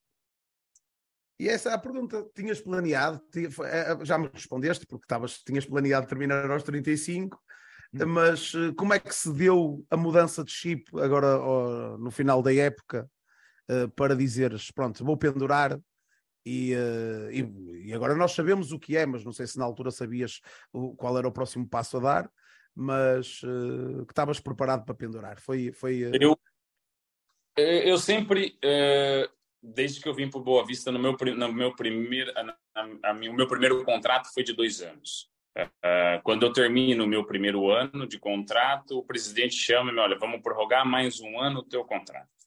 Por isso, por isso, não interessa. E eu renovo mais um ano, então eu fico com mais dois a partir dali. quando esses dois anos acabam, eu renovo o meu contrato mais duas dois. vezes. Perfeito. Mais duas vezes. Dois e nessas anos. duas. Ano, ano, ano, ano, foi ano, ano que renovaste. Ano, então, nessas duas renovações de contrato, uh, eu, quando iniciava a época, as pessoas, ah, é teu último ano? Eu falei, não sei, só no final. Vai depender muito do que, do que for acontecendo durante a época. Uh, eu me sentia bem, óbvio que eu me sentia bem, mas eu sabia, o futebol hoje está cada vez mais comercial. Está é, tá muito mais virado para os jovens, para o negócio, sabendo que são jogadores mais experientes, né, que ainda são capazes de ajudar os jovens a crescer. Então nós temos que ter aqui algum equilíbrio. Mas eu sei como é o futebol, a qualquer momento, né, poderia olhar para cá, obrigado, foi foi um prazer tê-lo cá, né? Boa sorte, né, para o teu futuro. E isso poderia acontecer, não só da minha parte, mas também poderia acontecer da parte do clube. Claro, claro. Né? Uh, então esse, esse último ano aqui foi o ano que eu decidi, falei, não, esse ano é o meu último. Por quê? Nos outros dois anos também, o presidente falou comigo, olha, queres jogar mais um ano? Queres parar? Queres vir para cá conosco? E quando ele fala isso a primeira vez, é quando eu começo também a me preparar fora do campo. É quando eu vou fazer a pós-graduação, é quando eu vou fiz né, duas pós-graduações, é quando eu agora já estou fazendo o curso de diretor da, da Federação é, Portuguesa de Futebol de futebol. Uh, e eu também começo a me preparar fora das quatro linhas, porque eu já sabia que isso poderia acontecer. Não tinha garantia de nada, mas eu sabia que quando ele me abordou nisso, eu falei, agora eu tenho que me preparar para. Então, nos últimos dois, três anos, eu também me preparei para vir para essa função. Uh, e aconteceu exatamente igual agora, uh, quando estava para acabar a temporada. E aí eu fui questionado, olha, queres jogar mais um ano, até porque, modéstia à parte, acho que eu tive um bom desempenho claro, durante a temporada. Claro, sem dúvida, sem claro. dúvida. Importantíssimo. Uh, inclusive a mim, com, com, inclusive a mim, por mais que eu seja profissional, por mais que tu se prepare, eu já estava com quase 42 anos, sabe? É, sempre me, o fato de eu ter me cuidado muito no início da carreira e durante a minha carreira fez com que ela tivesse longevidade, que eu conseguisse prolongar com performance, né? Porque o mais difícil é você performar nessa idade. É, tu, tens noção, então... tu tens noção que foste três vezes o homem de jogo ano passado em, em três jogos? Estás a falar da. da foste três. Eh, eu, eu, posso estar errado, mas tenho ideia que foste três jogos o homem de eu, jogo. Eu tem algumas coisas é, é, individual, eu não sei porque eu nunca. Normalmente não olhava assim muito por isso. É, então eu percebi ali também, então, assim, porque, porque a, o meu fim de carreira até foi melhor que o planeado, porque a festa que eu tive no último jogo, ela é surreal, ela é mesmo fantástica. É então é fantástica, eu tive, é fantástica. Eu, tive que me conter durante o jogo, uh, ou a falar com os jogadores antes do jogo, porque eu não podia estar emocionado, porque eu ia jogar, eu ia estar em campo, e, e era um jogo contra um rival, sabe? É um, era um jogo grande, né? É, por isso eu falei, como é que nós vamos é, como é que eu vou aqui controlar isso? Então, eu, eu, eu me emocionei muito antes do jogo em casa, em que eu tipo, coloquei tudo aquilo para fora, mas um choro de alegria, daquilo olhar para trás e grande carreira. Tipo, parabéns para mim, sabe? Para mim, eu falar comigo. É, e durante o jogo, a controlar aquilo, vocês a chamarem por mim a cada 5, 10 minutos, a gritarem meu nome. Como é que controla isso, sabe? Como é que tu te concentra, por mais que tu esteja, né, com 42 anos de experiência. Então, foi muito melhor que o planeado. Qual é o jogador que para de jogar, é, onde ele está super feliz, tem a homenagem que tem, recebe o que recebe? As minhas filhas, assim, não aguentaram, se emocionaram e choraram. É, porque elas viram, elas viram no fim de semana e acabou, já não vou ver meu pai jogar no fim de semana, sabe? O tempo que elas me cobram, ah, não vai ver meu jogo no fim de semana, entendeu? que elas é jogam. Por isso, isso foi muito melhor do que o planeado. Eu acabei onde eu queria, onde eu queria estar, onde eu fui, onde eu sou muito querido e muito respeitado. Uh, por isso, eu desejo que mais jogadores aqui ou em outro lado tenham essa oportunidade que eu tive. Por isso, a minha carreira fica marcada também pela minha despedida. Acho que a, a carreira que eu tive uh, merecia, mas não era em qualquer lado. Uh, tinha que ser aqui. Eu acho ah. que pelos últimos anos, ela tinha que acontecer aqui. Por isso, tudo aquilo que eu recebi e as mensagens que eu fui recebendo, eu não consegui responder todas. Até hoje, posso agradecer a todos, porque eu recebi mesmo muitas mensagens. Gostaria de responder todas, não consegui é, pessoalmente, mensagem por mensagem, mas é, vocês fizeram, acho que o melhor fim de carreira que um jogador podia ter. Eu tive, posso comprovar isso, eu tive no BES. É, por isso, até hoje, quando eu falo, me arrepio. Eu tenho que estar aqui, a camisola está aqui atrás que eu recebi Porque o último jogo ninguém sabe, ninguém, ninguém entendia por que, que eu estava de xadrez. Porque o meu sonho era jogar de xadrez. Eu pedi para jogar de xadrez e a liga não autorizou me jogar de xadrez. Eu gostaria de um dia jogar de xadrez, sabe? Entraste no Bessa de xadrez. É, e, e, eu não queria, por isso eu entrei, pego o troféu, pego tudo isso, porque eu queria estar de xadrez, queria ter aquela sessão, porque eu nunca jogo de xadrez. Né? Pois é, é verdade. Rosa, de verde. Eu queria jogar de xadrez, eles não me deixaram jogar de xadrez. Foi o único que eu pedido que eu fiz pro fim da minha carreira era jogar de xadrez. Tinhas que dizer ao Petit para jogar avançado nesse jogo. A liga é merda. Ou extremo direito, extremo direito. Eu não conseguia mesmo. Eu acho que ele, ele, ele ainda, ainda, tinha feito ele a assistência para, para o Yusufa. Fazias tu o cruzamento. É. Batia, levava um amarelo, depois era substituído. É, era isso, era isso. Valia a pena, valia a pena. Só para te ver de xadrez. Era, foi fixe. Mas eu consegui, depois as minhas fotos, a minha recordação, toda essa história, eu tô, eu tô de xadrez. E as minhas filhas e minha esposa também estão, por isso é uma foto brutal, brutal. E continuas connosco aqui também, no clube, neste caso. Ainda continuas. Brutal, brutal também. Brutal. João. Uh, exatamente, e sim, com, com esta pergunta, se calhar fechamos um bocadinho o capítulo do, do passado, do Bracali como, como jogador. E, e, como... fechamos, e fechamos com chave de ouro, porque fechamos na parte da, da, da, da, do, da despedida do relevado. Imagem. Exatamente. Uh, e se calhar agora podemos falar um bocadinho do, do dia a dia e dos desafios que que agora uhum. tens nessa nova posição de, de diretor uh, desportivo. Eu tenho aqui do, duas ou três perguntas que estão, estão um bocadinho uh, relacionadas, mas eu gostava de saber, uh, tu falaste que na altura a SAD te, te abordou entre estender o contrato mais um ano como guarda-redes ou vir, como tu disseste, para o lado, para o lado lá a desempenhar novas funções. eu gostava de perceber um bocadinho como é que tu defines neste momento a tua, a tua relação atual com, com a SAD, uh, ou com as pessoas que, que estão por, por trás da, da SAD? Olha, minha relação é, é, boa, a minha relação é sempre de frontalidade, de verdade, daquilo que eu fui enquanto atleta, daquilo que é o meu caráter e a minha personalidade. Uh, ela, ela, é sempre boa, cada departamento responsável pelo, por aquilo que lhe pertence.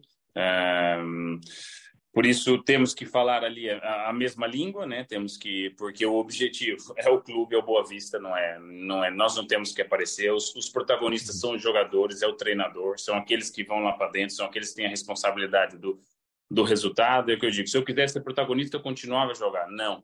Agora, agora a questão aqui é outra. Eu tenho que estar do outro lado a tentar fornecer as melhores condições para quem está uh, ah, para quem está lá embaixo. Por isso nós ali temos que estar dia a dia, semana a semana, falar sobre isso, como é possível nós tornarmos melhor, trazendo aquilo que são os meus conhecimentos, né, que eu venho de dentro do campo de largos anos a conviver com jogadores de várias nacionalidades, treinadores de diferentes personalidades, empresários, diretores. É experiência no, na sua essência, a experiência na sua essência. Mentalidade de presidentes dos próprios clubes, entendeu? Então, então é isso que eu trago de lá para cá, aliado à formação que fui fazendo que eu já disse pós-graduação, mais a licença também de treinador UFAB. Então, tudo isso, né, é, junto com todos os outros que já estão ali, mas o futebol, ele avançou. Ele, tá, ele já, já não está parado há 20 anos, aquilo mudou, a sociedade global. Por isso, a gente tem que perceber o contexto se a gente quiser ir mais à frente. Então, é, por isso, eu também trago ideias para que nós possamos fazer coisas diferentes para irmos em em diante caminharmos para o clube caminhar para frente, não o Bracali, não o Manuel, não o José, e sim o clube. Nós, nós não temos que ter protagonismo. O protagonista principal é o clube, jogadores, treinadores. Muito bem. E é, é engraçado que tu tocaste aí em, dois, em duas situações uh, que, que eu tenho alguma curiosidade, uh, que tem a ver um bocadinho com a mudança da, da dinâmica das relações que, que tu tinhas, primeiro como era jogador, neste caso de jogador para treinador, não é? Porque quando era jogador, a palavra do treinador, a palavra do mister é lei, é ele que, que define os treinos, é ele que define quem é que joga. Uh, e tu agora passando a diretor uh, desportivo, acabas por mudar um bocadinho essa dinâmica de relação com, com o treinador. E a, a outra, a outra situação, uh, copiar aqui o, o, nosso Chico, que gosta muito de dizer a palavra situação, era também com os empresários. Tu, é um ponto bastante interessante. Tu, como jogador, tens um empresário pronto, que a partir tens uma relação de confiança e, e, que essa pessoa te ajuda a progredir na, na carreira e te escuda de, de, alguns aspectos para tu poderes focar como jogador.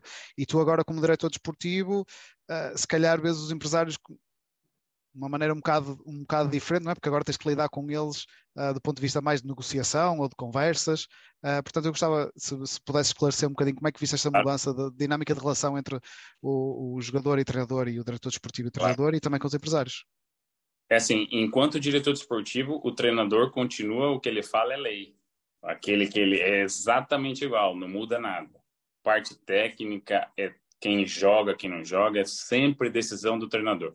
Uh, nós, uh, do lado de cá, temos é que tentar dar as melhores condições ou dar mais opções, né? Para deixá-lo mais confuso e para ele ter que trabalhá-los e, e melhorá-los e ter competitividade interna. Depois a decisão é sempre, sempre do treinador. Uh, durante dois anos, como capitão e, e diretamente ligado ao Petit, tivemos sempre uma relação super aberta, leal, frontal, até porque o Petit, e bem, delega muitas funções aos capitães, delega muita autonomia aos capitães. Uh, e por isso, muitas vezes, nós falávamos, olha, atenção que nós vamos ter esse problema daqui a uma semana. Como é que vamos resolver? Braca, olha, atenção, como é que nós vamos fazer? Ou, olha, o tal jogador baixou de rendimento, dá um toque. Mister, olha, atenção que o jogador X ou aquela situação. Então, nós tínhamos que tentar antever, porque esse é o trabalho da liderança do treinador e dos, dos, dos capitães. Uh, então, sempre foi uma, uma relação, uma, uma excelente relação, assim como os jogadores. Agora, vindo né, para esse lado, continua exatamente igual, de uma forma diferente.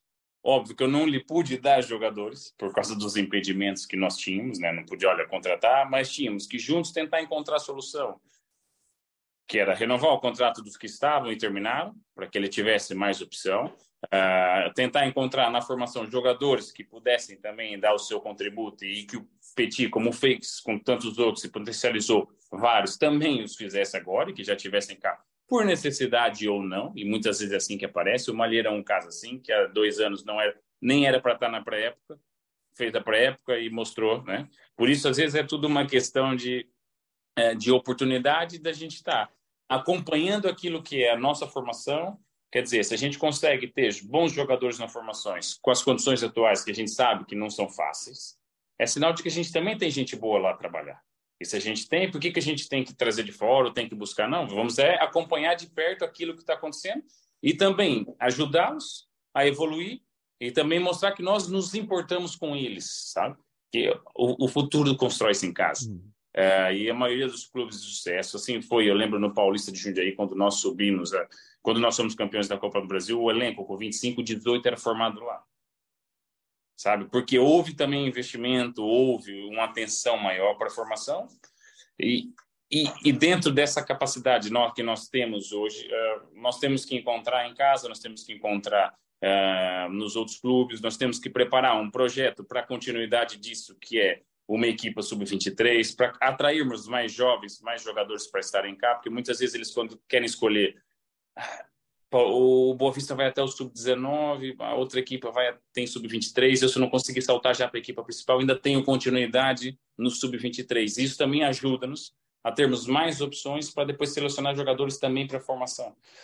É, voltando, então eu do lado de cá exatamente igual, uma, uma relação sempre de frontalidade com o Mister, daquilo que está acontecendo do lado de cá, olha, Mister, atenção, que nós vamos ter essa situação para a semana, está uh, aqui, mesmo assim, eu tive que fazer uma lista de jogadores, né? uma equipa sombra com três ou quatro jogadores para cada posição, caso vendêssemos, caso saísse alguém de última hora, porque o mercado é tudo muito, tudo muito rápido, de repente aparece uma proposta de outro mundo e e tem que se fazer e nós tínhamos que ter substituto imediato. Então, por isso também, tudo aquilo que nós tivemos tempo para fazer, porque eu praticamente começo nesse sentido do zero.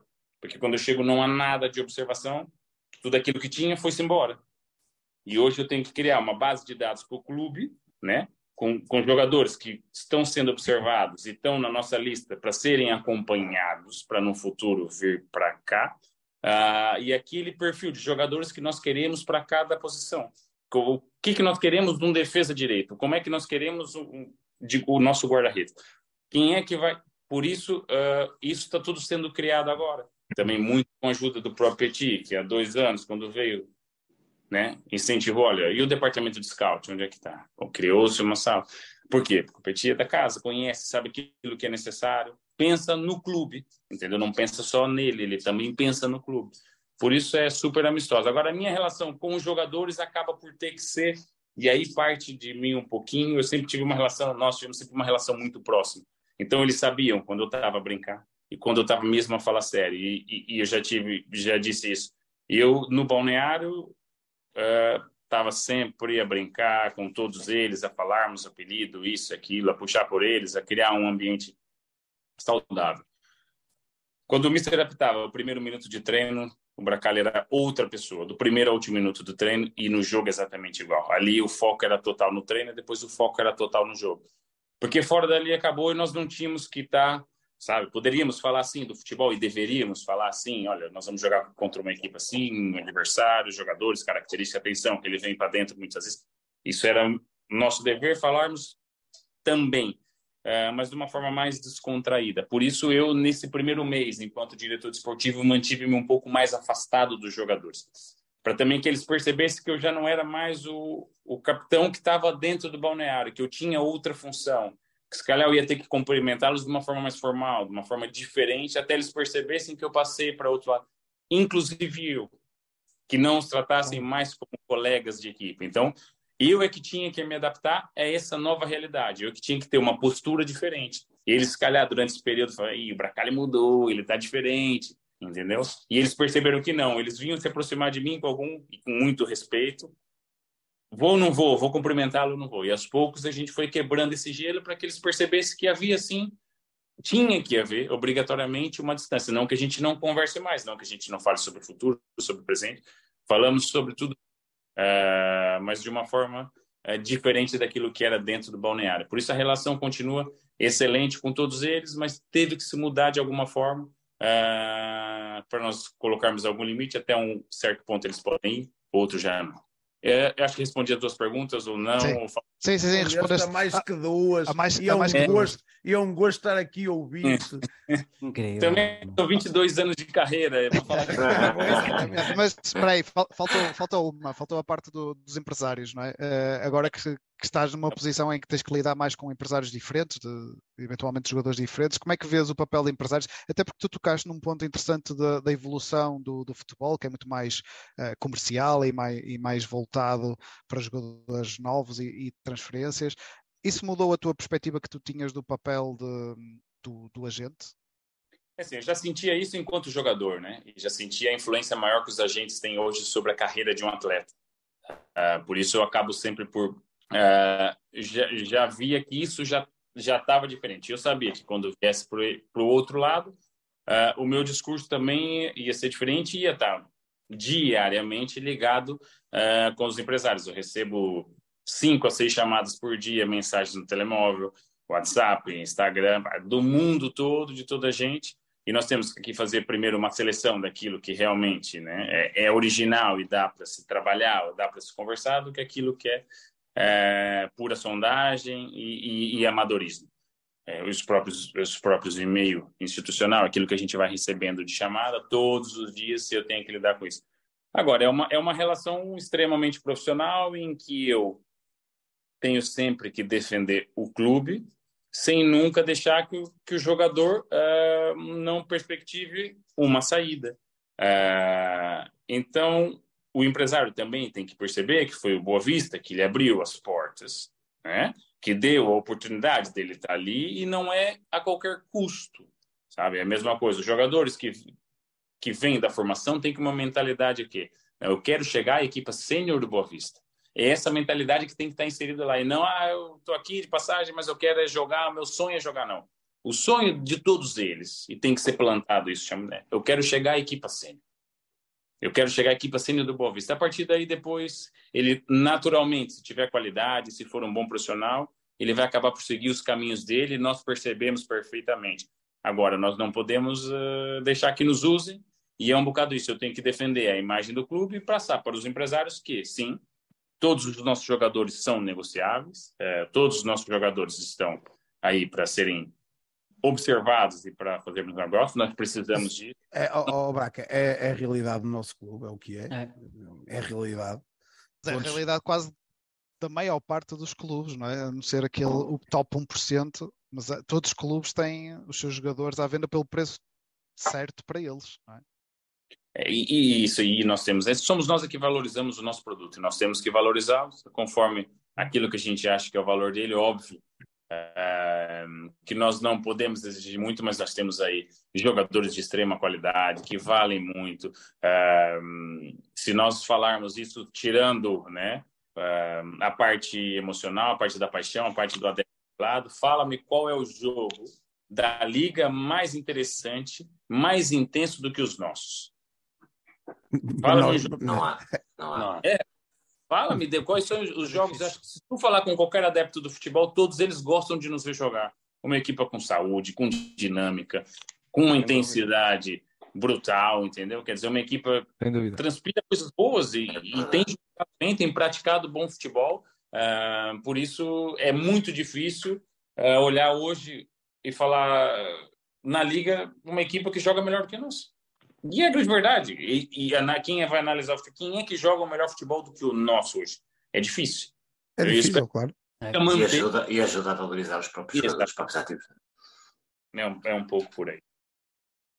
Nuno, aqui numa, numa perspectiva um bocadinho também da mudança, eh, uma curiosidade, eh, porquê a escolha desta função de diretor desportivo em vez talvez de treinador de guarda-redes ou treinador adjunto, que se calhar seria o que muita gente o via a seguir?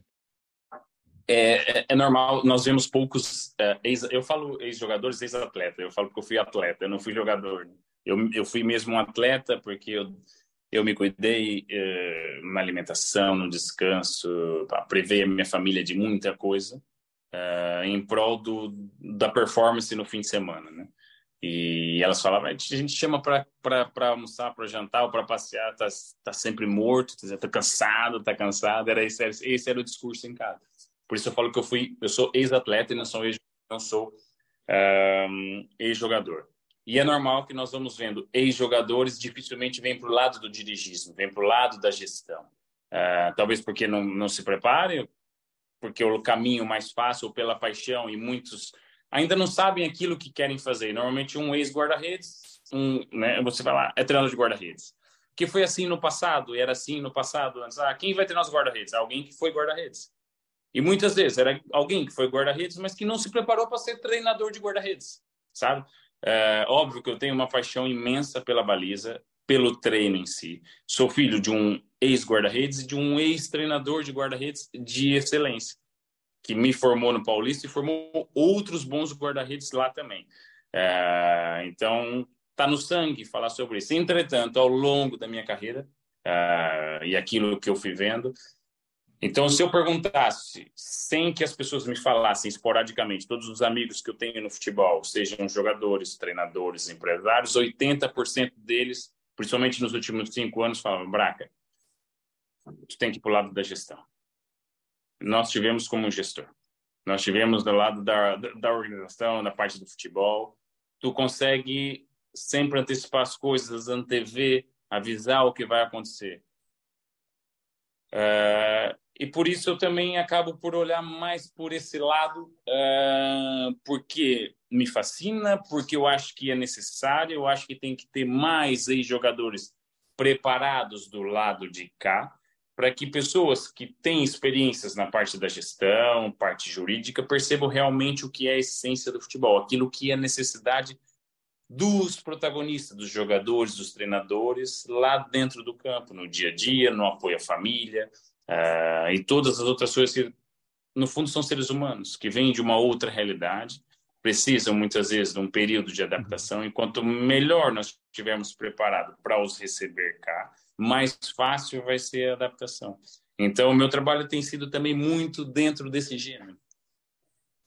Que as pessoas se sintam aqui bem, e que esses cinco anos que eu tive aqui como atleta, é aquilo que eu via como lacuna, aquilo que eu via que era necessário, implantar. E é o que eu tenho feito também, é, porque muitas vezes as pessoas olham para o diretor desportivo como só contrata jogador, manda embora, contrata treinador, discute. Não, é muito mais abrangente do que isso. É, ela te exige muito mais, e por isso uh, o dia passa que eu nem vejo. O dia passa e ainda bem. O, o, o Braca está a deixar a deixa para a próxima pergunta.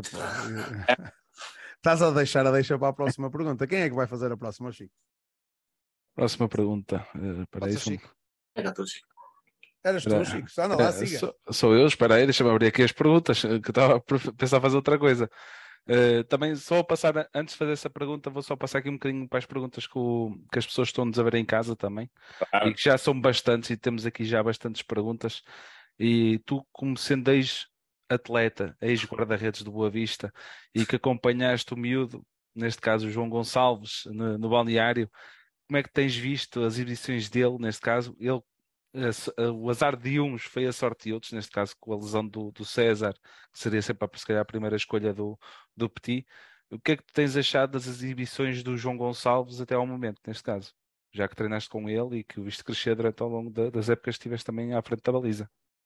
O João o João está conosco há quatro épocas, essa é a quinta época dele, teve comigo quatro épocas.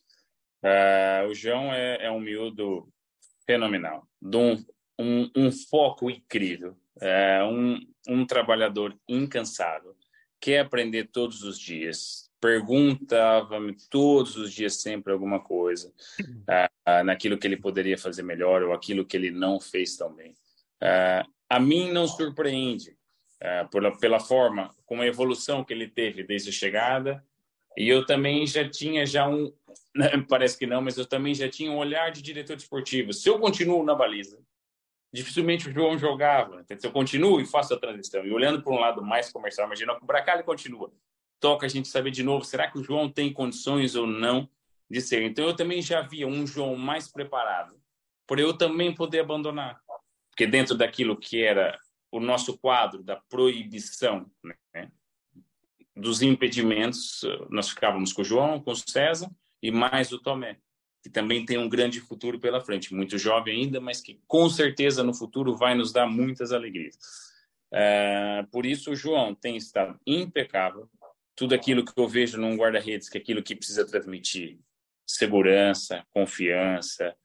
Quanto mais simples for, quanto menos é, chamativo, menos quiser aparecer, melhor é. E acho que foi isso sempre uma das coisas que eu sempre disse ao João, né, ao longo desse período é, o mais simples vai ser sempre o mais eficaz. Aí o João, a mim não está a surpreender porque eu já o conhecia. Óbvio que há sempre uma dúvida, por quê? Porque o João tem poucos jogos realizados nesse contexto, num contexto sênior. Ele jogou depois, na, jogou na equipa sub-23, que só teve um ano e depois acabou. Por isso o João depois deixa de jogar. É um jogo treino, mas não é a mesma coisa. A camisola do Boa Vista pesa, sabe? Tem ser titular do Boa Vista não é não é fácil, não é com a crítica si, é uma, a, a posição de guarda-redes já é assim, né? ela já é muito exigente, ela já é muito cobrada, há muita responsabilidade. Por isso, uh, tenho certeza que o João vai fazer uma grande época, vai nos dar muitas alegrias, fruto daquilo que é o compromisso dele uh, com o dia a dia, com o clube, e, e, e é um dos, dos nossos miúdos que estão aqui com o maior prazer. Então, então avançando agora mesmo para a pergunta, e uh, gostava que também pudesse descrever um bocadinho como é que é a tua semana típica de trabalho, neste caso, uh, uh, como é que podes escrever relativamente à tua posição no, no, no clube, neste caso. Uh, indo, eu... indo, um bocado, indo, desculpa, Abraca, indo um bocado daquilo que disseste há pouco, não é só contratar jogadores, e, e, é muito mais abrangente, isso cria um bocado de curiosidade da abrangência que isso tem, mais ou menos no teu, tu, no teu plano de semanal. Exato. É. Eu acordo exatamente a mesma hora que acordava enquanto atleta, né? Só que na altura ia direto ao Bessa, hoje não. Hoje eu tenho a sorte, o privilégio de poder levar as minhas filhas ao colégio. E aí consigo levá-las, isso parece nada, mas na vida de um... É muito, é muito, é muito. Muita coisa, sabe? São muitos anos a não conseguir levá-las ou... e depois receber aquele beijo, tchau, boa aula. Isso para mim já é fantástico, então eu inicio o meu dia muito bem. Depois do colégio direto ao Bessa, consigo tomar um pequeno almoço em casa, também sentado na mesa com a minha família, também que normalmente não tomava, elas tomavam é, sozinhas normalmente. É, então isso já, é, já, já, já é mudança na minha rotina, mais pessoal. Depois eu sigo para o Bessa, uh, chego lá e começo a rabiscar na agenda isso, isso, isso, resolver isso. Segunda-feira já começo jogos do fim de semana, Liga 2, Liga 3, Primeira Liga, onde é que vão estar os nossos observadores, e eu seleciono cada jogo para cada um, jogadores a serem observados, jogadores que eles veem que possa, né, no futuro, continuarmos a observação. É, então, já na segunda-feira já é detalhar tudo, preparar, preparar aquilo que vai ser o fim de semana do pessoal do scout, do pessoal da observação, Uh, toca descer para o treino, observar o treino um bocado, tá ali, acompanhar, ver comportamentos, observar. Não é olhar o treino em si que está feito, é mesmo o comportamento dos jogadores no dia a dia, daquilo que é a entrega deles e tá ali. Uh, observar, porque está completamente uh, bem entregue ao Mister, não me preocupo com nada, o Mister super controle sobre aquilo, sobre o treino, o Mister, eu falo o staff técnico. É, depois volto, né? Termino de ver o treino, volto para volto para minha sala. Se tenho tempo, se tem algum algum jogo que aconteceu de madrugada na Colômbia, no Equador, no Brasil, pumba, coloca ali, assiste, nem que seja 30 minutos, né? Porque né, de madrugada normalmente por causa do fuso horário, toca observar, de repente em 30 minutos tu vem ali alguma luz, tu consegue ver alguma coisa. Plataforma Y-Scout, toca descascar ali um bocado, ver jogos resultados, jogadores em destaque, isso que, que a gente pode observar. Recebemos muitos jogadores, faço ali uma seleção, está dentro daquilo que a gente, do nosso orçamento, repasso para os, olha, também analisem o jogador, todos eles me entregam um relatório, uh, então eu tive que criar ali um relatório, posição, função, nota de 1 a 5, eh, contratarias ou não, por quê, rabisca embaixo, depois passa para o computador, base de dados, está lá registrado, a opinião de todos, para depois a gente filtrar aquilo que dá para ir para frente. Isso é, é basicamente é, o, o, meu dia a dia, né? Às vezes almoço ali do lado rápido, se tenho algum tempo, venho para casa, depois volto à tarde para uh, o Bessa uh, e passo ali uh, o tempo todo a ANTV, por exemplo, fim de semana está tudo controlado, almoço, jantar, hotel, já está tudo feito, pagamento feito aqui e colar. Então eu tenho que estar para que quando chegar no sábado, no domingo, não haja nenhum tipo de problema. Há sempre, aparece sempre alguma coisa de última hora. Nós não fôssemos nós o Vista. Exatamente. é, é, é, então eu dentro de tudo isso, às vezes dá uma pausa para tomar um café ali, trocar uma conversa rápida, é, passar numa sala ou outra, essa situação assim, temos que desenvolver, temos que tocar, bola para frente, é um jogador que te manda mensagem, ele tem um problema aqui, eu repasso ao departamento responsável por resolver. Então vai se criando alguns, algumas coisas, olha, durante cinco anos nós, nossas famílias esperávamos na garagem, depois agora criamos ali a sala da família para depois do jogo as famílias estarem bem alojadas à espera dos jogadores, os jogadores estarem tranquilos, porque logo a seguir o jogo já tem um plano de recuperação. Uh, e por isso a família, e eles estão à vontade, porque os, a família não está na garagem, e a minha esposa falou, fogo, cinco anos, nunca fizeste isso, agora passa, uh, diretor, e agora tem sala da família. Eu falei, eu não tinha essa responsabilidade, eu sempre alertava que era importante. Então, gabinete... de melhoria, não é? Exato, gabinete foi para a gente ter isso, porque são nossos, os nossos jogadores, são eles que vão lá para dentro, e eles têm que ir lá para dentro, né? Uh, sem nenhum outro tipo de preocupação que não seja só praticar o futebol. É difícil, vocês sabem o contexto que estão, nós sabemos, e nós tentamos bloquear o máximo isso, tentamos fazer o melhor para que eles consigam ir para dentro com a cabeça fresca e limpa uh, no fim de semana. Basicamente, a minha rotina é. passa por trabalhar, pesquisar, orientar, transmitir, uh, buscar, buscar soluções, encontrar formas, uh, colaboradores, seja o que for, para melhorarmos as nossas condições diárias. Então, é, não é se afundar em lágrimas, ah, está tudo muito difícil, não. É encontrar solução. Está difícil para todos, está difícil para o treinador que não pôde contratar ninguém, que não pôde buscar ninguém, tem que encontrar soluções e não está ali. Por que, que nós vamos? Não, nós não temos que reclamar de nada. Temos é que correr atrás e nos virarmos em busca de um futuro melhor. Nada vai nos cair do céu, nós temos que correr atrás. Perfeito, perfeito. Ainda, ainda relacionado com esta última pergunta e com, esta, com a resposta, um, quais são os, os, os, maiores desafios e talvez os, os, menos expectáveis nesta, nesta tua nova função? Que desafios é que achas mais, uh, mais aliciantes e que não estavas à espera, se calhar? É assim, para mim, para mim tudo é tudo assim acaba por eu vir por lado de cá. Não é que tudo é novidade. É, eu já conhecia muito o perfil das pessoas que estavam cá. Então eu conhecia, só que depois pessoas que estavam de um lado e eu enquanto atleta era uma coisa. Eu quando eu passo a ser praticamente estarmos ao mesmo piso com os com, com termos que partilharmos informações e discutir um, algumas coisas que são em prol do futebol é normal que numa estrutura que já está junta há muito tempo, quando entra uma nova, uh, eu tenho que me adaptar né, àquela realidade, entretanto, também tenho que lhe transmitir aquilo que eu acho que tem que ser feito pra, para uma melhoria.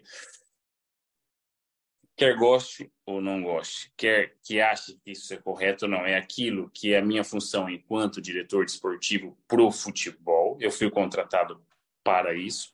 Então, eu também tenho que é, implementar coisas que eu acho que são importantes. Óbvio que isso não é, nunca é muito fácil mudar algumas mentalidades que estão, né? É, que viram futebol de uma maneira e agora precisam ver de uma outra maneira. Isso é no diálogo, na conversa, no respeito, é, é, na humildade. Por isso, nada como uma boa comunicação, nada como uma informação no seu tempo correto.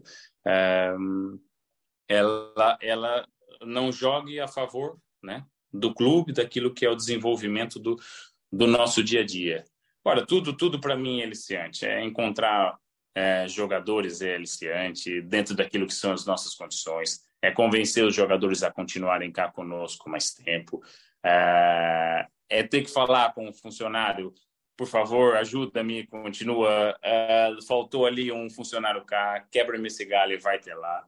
Uh, nós precisamos de todos, todos ali são importantes, desde aquele que nos abre a porta às sete horas da manhã, passando por quem nos. Os jogadores, quando chegam, tá lá o cesto de roupa limpa, que alguém lavou, que alguém acordou, se calhar, às seis da manhã para aquilo tá limpo. Então, nós temos que ter respeito por todos. Tá lá o roupeiro, que dobrou aquilo tudo muito bonito e também orientou cada um no seu cacifo, entendeu? Depois tá lá a pessoa no pequeno almoço a tirar lá o café, a meia de leite, a preparar o pequeno almoço e a comida. Então, nós temos que valorizar tudo isso. E os jogadores têm que perceber que tem que valorizar tudo isso. Então, às vezes, um simples bom dia, né? Parece simples, mas não é para essas pessoas, é muito, sabe? Por isso, é, é esse tipo de clima que nós temos que ter ali dentro. Senão, nós não andamos, né? Nós não vamos conseguir caminhar para o mesmo lado. É esse clima que a gente tem que criar. Por isso, é, todos os dias me aparece um desafio novo. Todos os dias tem ali alguma coisa nova. Ai, e agora esse que não veio aquilo? Toca, siga. Não... Vamos lá tentar. O que, que acha? Eu escuto um, escuta outro. Olha, vou dar minha opinião. E junto a gente tenta tomar uma decisão para que as coisas sejam, né, sejam resolvidas e que isso não afete né, a dinâmica do dia a dia e que a gente consiga andar para frente, né? ela consiga olhar para o futuro, olhar é, sempre é, encontrar soluções. Não adianta apontarmos solução, tem, então não critique. Se tem solução, então não critique. Olha, siga, é assim. Tem que ser um, tem que ser um pouco, como diz o Bruno, terra terra. Terra terra, terra terra.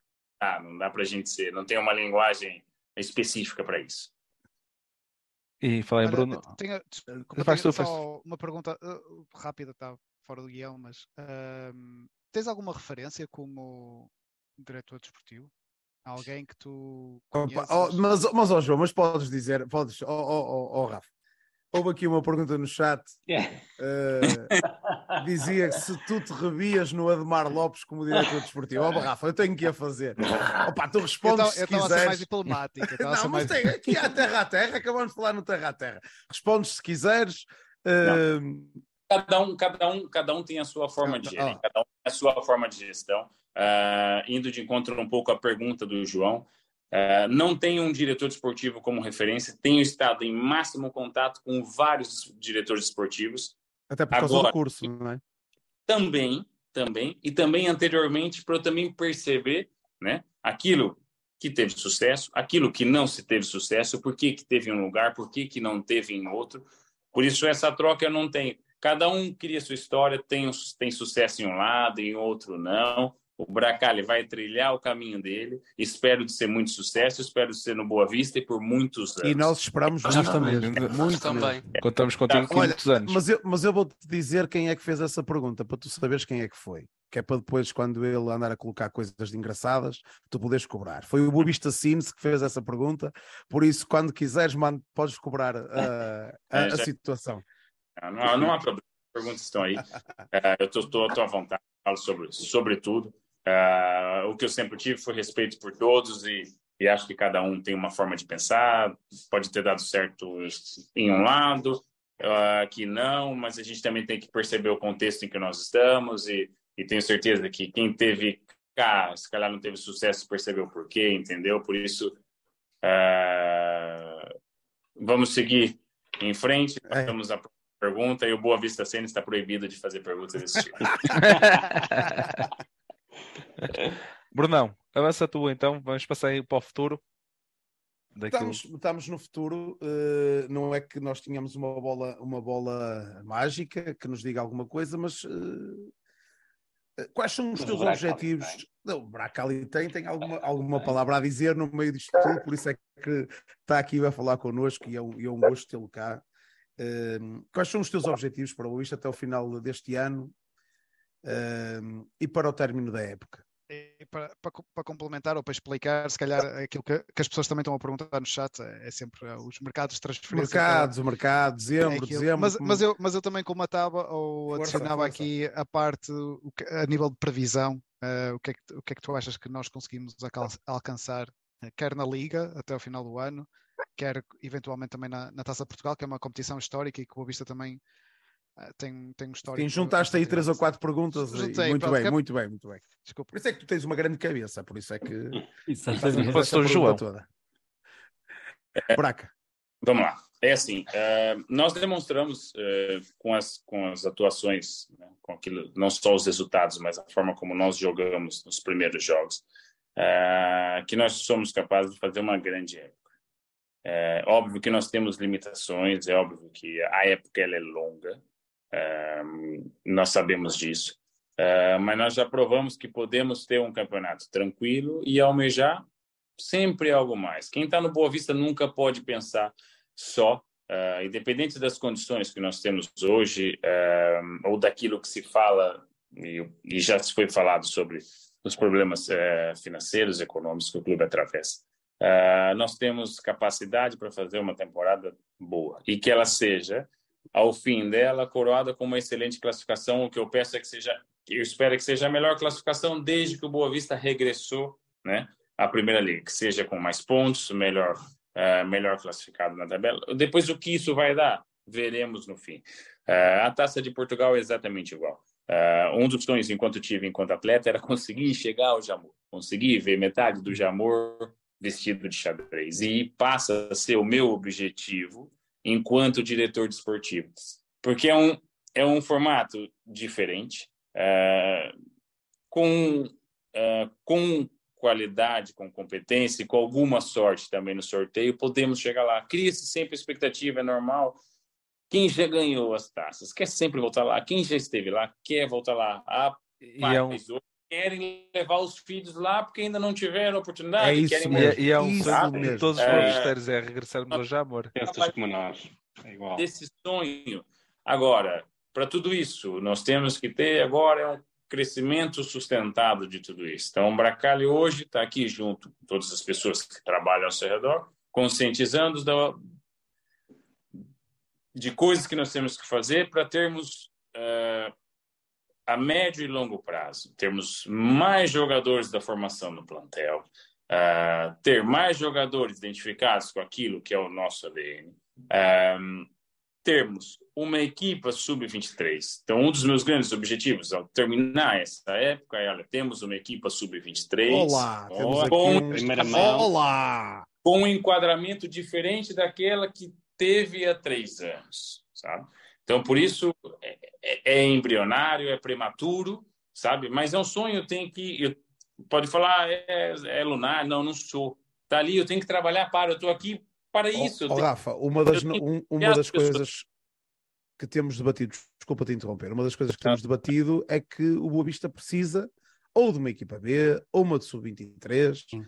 Um ponto, um Eh, pelo ponto menos ali- pela um ponto transição, pela transição. Mas como tu facilitar. disseste há pouco, uma, uma coisa bem estruturada e não, Exatamente. É isso, é isso, exatamente. Por isso, ah, e, e- e isso tem que ser, tem sido, já, já estamos a debater, a criar ah, orçamento, ver aquilo que é necessário para que a gente consiga avançar com isso, preparar uma candidatura, submeter à federação, pedir a vaga.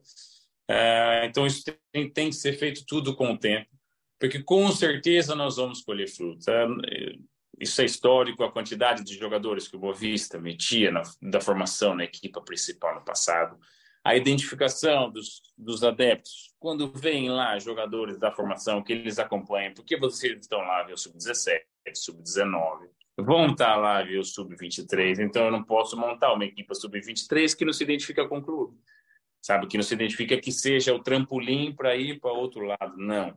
Objetivo é uma mentalidade que tem que ser criada. O objetivo desses jogadores é chegar à equipa sênior do Boa Vista. E o sub-23 é a continuidade para a gente não ter que emprestar e mandar para outro lado e a gente perde um pouco de vista, não consegue controlar. E aqui dentro nós conseguimos controlar eh, e eles conseguem fazer a transição de uma forma mais fácil. E num contexto também, sub-23 também é muito próximo do que é aquilo que a equipa sênior tem.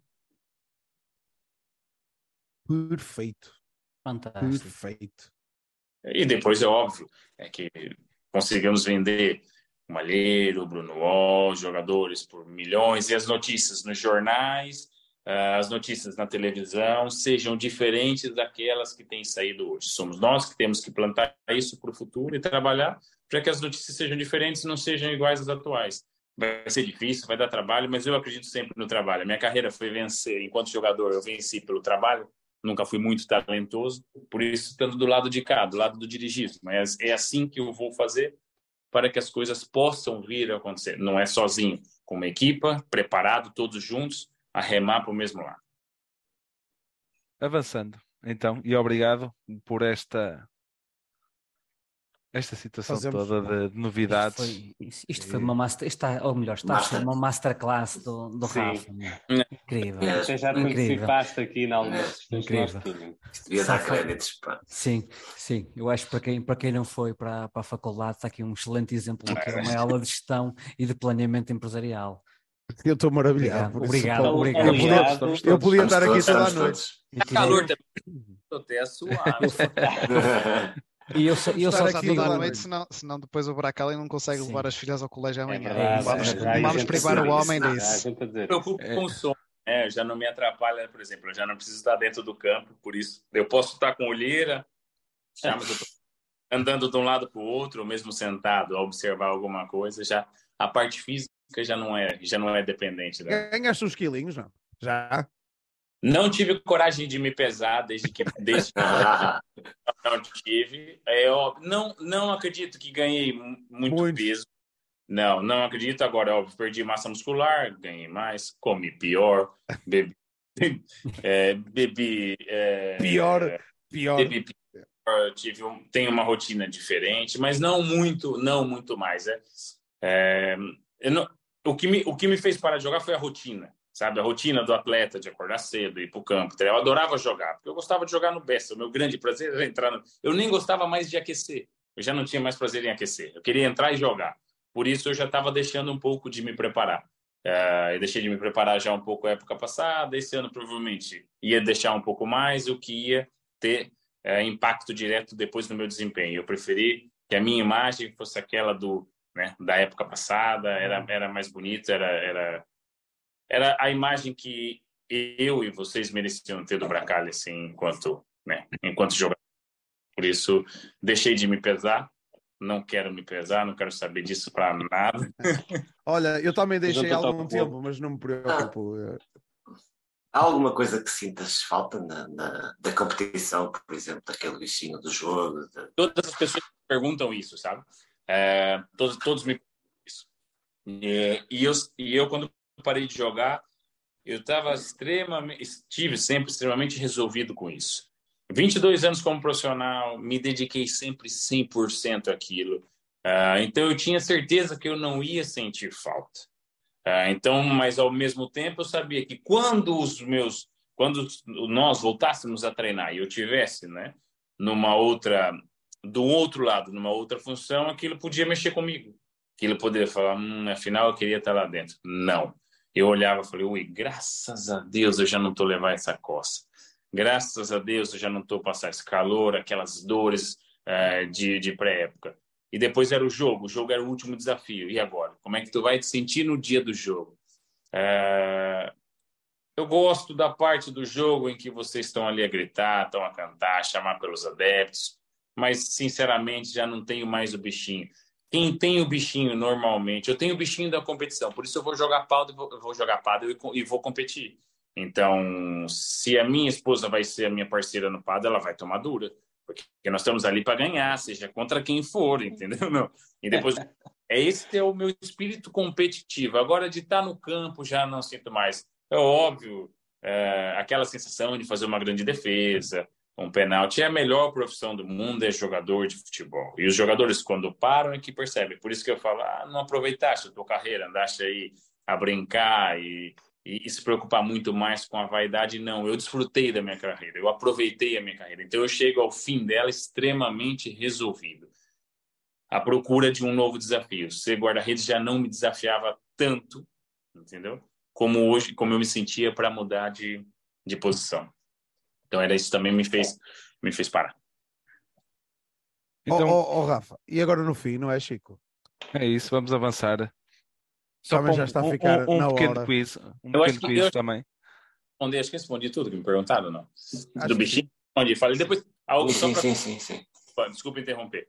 Há jogadores que acabam por sentir isso, depois no fim, por quê? Não deram 100% durante a carreira, sentiram, ai, por que, que eu não fiz? Depois, com 37, 38, falar, ah, mas eu estou bem fisicamente, eu posso voltar a jogar na primeira, na primeira liga. E tu escuta muito isso, tu vê muitos jogadores que depois estendem, vão, não conseguem lidar com isso e vão jogando Liga 2, Liga 3, Distretal e estão lá ainda muitas vezes a jogar porque não estão resolvidos com eles mesmos. Outros param é, precocemente por causa de uma lesão e depois, sabe, isso também tem muita influência na carreira do atleta. Por isso, voltando na relação com o empresário, eu sempre digo, digo aos atletas: cobrem do vosso empresário, cobrem sempre que eles defendam a vossa carreira, não só discutam o contrato, mas que te oriente a ter, se calhar, uma segunda carreira enquanto atleta, estudar línguas, fazer qualquer coisa que seja, para depois estar melhor preparado cada vez mais. O mundo ele está concorrido para mudar de função e os jogadores têm que se preparar antecipadamente para o pós-carreira, porque depois, sem conhecimento nenhum na área financeira, sem conhecimento nenhum em outras áreas, acaba se tudo, acaba casamento e assim vai, né? Porque depois a vaidade vai te deixando, e aí vai engordando, vai ficando feio, barba branca, cabelo. E aí, se você não, não se prepara, depois sente tudo isso. Né? Relataste-me a mim, só não fui jogador, de resto, está tudo gordo, perca, barba branca, cabelo, só não fui foi jogador. Pronto. É. Vamos avançar ah, para o nosso quiz. Temos aqui uma surpresa para ti. Vamos fazer um quiz Rafa. Muito rápido. É, muito rápidas. Não é, não é para pensar muito.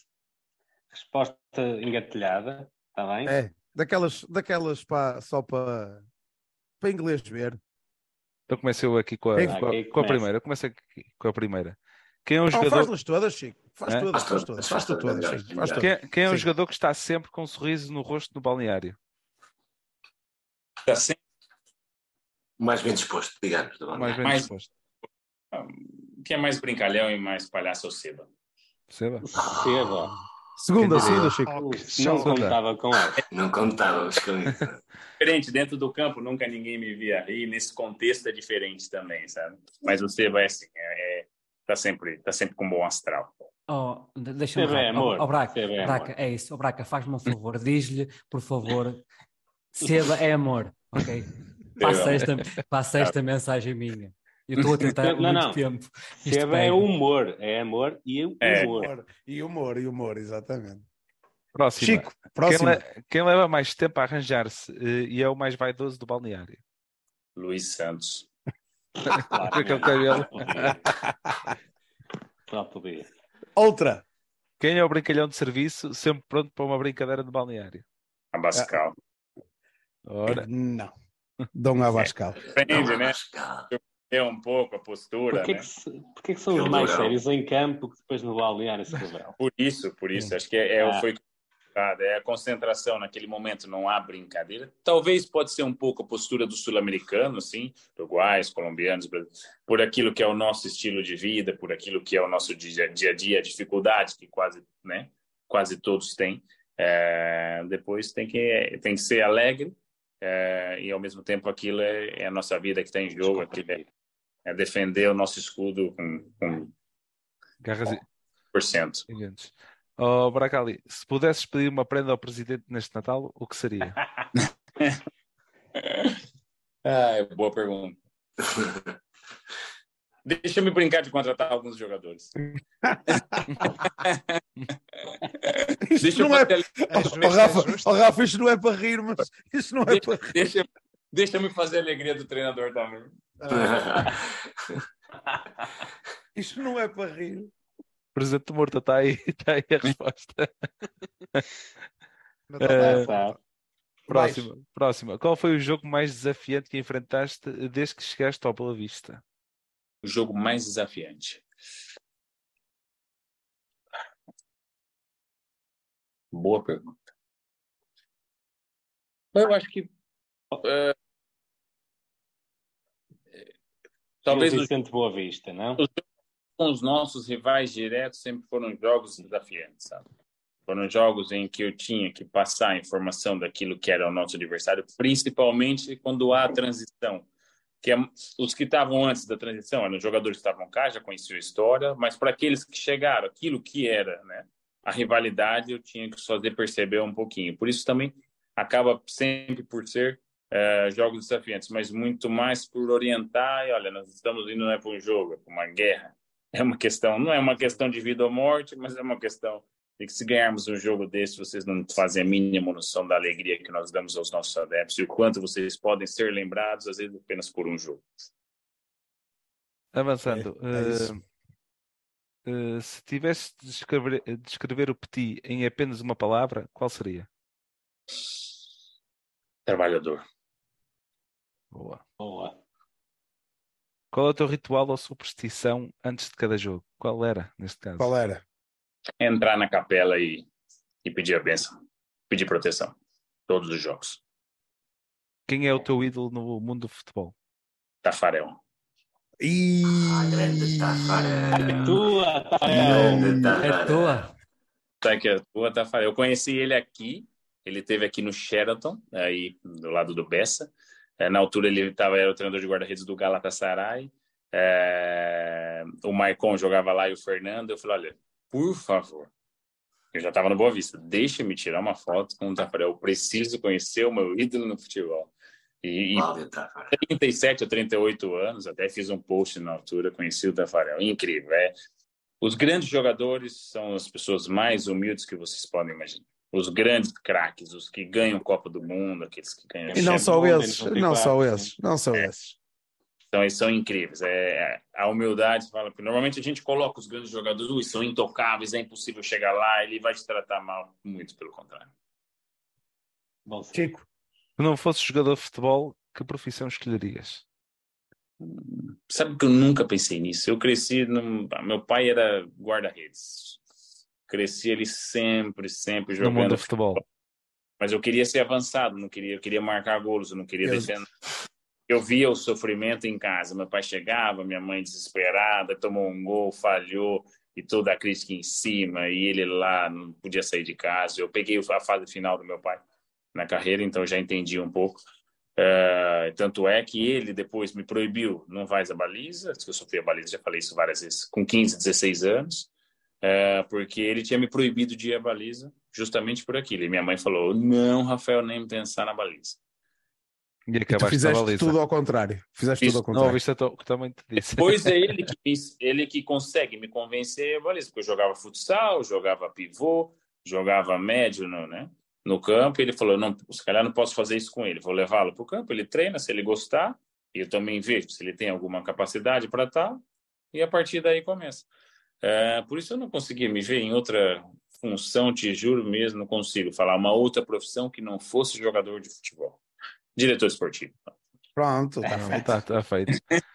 Qual é o teu estádio favorito para jogar, excluindo o Bessa, claro. Excluindo o Bessa, Excluindo o Bessa. Uh, Ou o que mais gostaste? Ou o que mais gostaste? O estádio do Paulista de Jundiaí. Jaime Sintra. Foi o estádio Claro. que mais... Depois do... É que eu não posso escolher o Bessa, foi o Jaime Sintra. Quem é o jogador Não, o, mais... O Bessa, o, desculpa, o Bessa está escolhido de natureza. Não- Já, não- Ninguém isso- duvida. Perfeitamente. Quem é o jogador mais competitivo nos treinos? Nos treinos, ui, tenho ali Malheiro. Malheiro. Ih, Manhã trinca tudo, trinca tudo. É igual o jogo, Malheiro. É igual. Exatamente igual. Todos os jogadores são competitivos. rapaz. Malheiro é um deles. É o que mais agora me salta a vista, como é um quiz rápido. É, vai. Claro. siga. É Qual é o teu prato português favorito? Agora, agora que o Bracali parou, parou é o Malheiro. Ah. Qual é o teu prato português favorito? Meu prato, francesinha. ah, Esses nossos bracales. sim. Não tinha ideia disso. Que se, pudesses... acabou, Chico? Não, ainda falta... Não, não, não. Está quase, está quase, está quase. Mas está se quase. pudesses jogar ao lado de qualquer jogador passando, eh, passado ou presente, quem escolherias? Qual- que eu não joguei, pode ser qualquer. Se Eu pudesses gostaria jogar. de falar com o meu outro ídolo no futebol, que foi o Giovani. É, o Giovani foi um camisa 10 do Santos, que depois teve no, no. Barcelona. Barcelona? Gostaria de ter jogado com ele, até porque ele iniciou, ele é, ele é paraense, né? É, e eu vivi boa parte da minha infância também em Belém, porque meu pai jogou no Remo. É, e depois pelo Giovani, ter de jogar no Santos, ter sido camisa 10 é, do Santos, e foi aquilo que marcou a minha geração. Eu pintei o cabelo na altura por causa dele, quando o Santos foi à final do Brasileiro e perdeu para o Botafogo em 95. Por isso eu gostaria de ter jogado com ele. Eu conheci há dois anos nas férias, eu vi andando na rua em Santos, comecei a buzinar e, e tava a minha mãe, a minha esposa, me, que isso, tá maluco? Eu falei, vocês estão malucos? Olha o Giovanni a passar, o meu... E ele olhou para ti e disse: Ih, Rafa Bracali, estás aqui. Não, nunca. Ele, ele, ele, sabia, ele sabia quem eu era porque eu me apresentei e ele conhecia o meu pai. Então ele sabia quem era meu pai, porque o meu pai, no final de carreira, o Giovanni estava começando a carreira dele na altura do Na Luz, depois foi pro Remo e depois daqui ele vai para o Santos. Por isso era um jogador que eu gostaria de ter jogado. Eh, qual é o teu maior sonho ainda por realizar? Ser campeão da Taça de Portugal com Boa Vista. Bom sonho. Bom, muito bom sonho. Eh, passando para a próxima, como descrevias a paixão dos adeptos do Boa Vista? É, é, é um bocado. É difícil descrever aquilo que, aquilo que vocês demonstram, ela é um bocado. Surreal, é na vitória, é na derrota, vocês estão lá, os esforços que vocês fazem para acompanhar a equipe e fizeram quando o Boa Vista saiu da Primeira Liga e teve lá embaixo. É, eu recordo do meu, da minha pré-época cá, a minha primeira, em que a gente vai jogar Moreira dos Cônegos. Acho que era um torneio entre nós, Moreirense e Tondela. Quando eu olho aquilo ali atrás, tudo cheio, eu falei, eu vim para o lugar certo. É isso que eu queria, era o desafio que eu precisava aos 37 anos. Eu falei, aqui. É, aí é uma. Não é uma, é uma palavra. A paixão, como descreveria, é a paixão. É mesmo. Ela é um bocado ah, louca no bom sentido, ela é prazerosa. ela e é no praze- mal também, não ela interessa. é prazerosa de se ver. Ela é prazerosa de se ver, ela dá gosto de ver.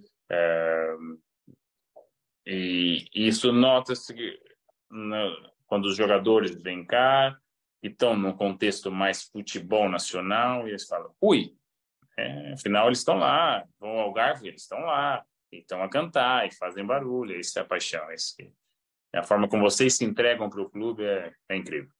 Incrível, pronto, a palavra. Então, Chico, força. agora faço-te esta pergunta também. Como descreves o Boa Vista numa única frase? Ah, boa pergunta. O Boa Vista, ah, numa única frase. Boa pergunta. Aqui para não falar. Pá, a mim só me ocorre uma, é muitos não vão entender. Pode ser, pode ser, pode ser uma delas, entendeu? É, pode ser uma delas. Olha, descreve como tu quiseres. O Boa Vista é a mais louca paixão.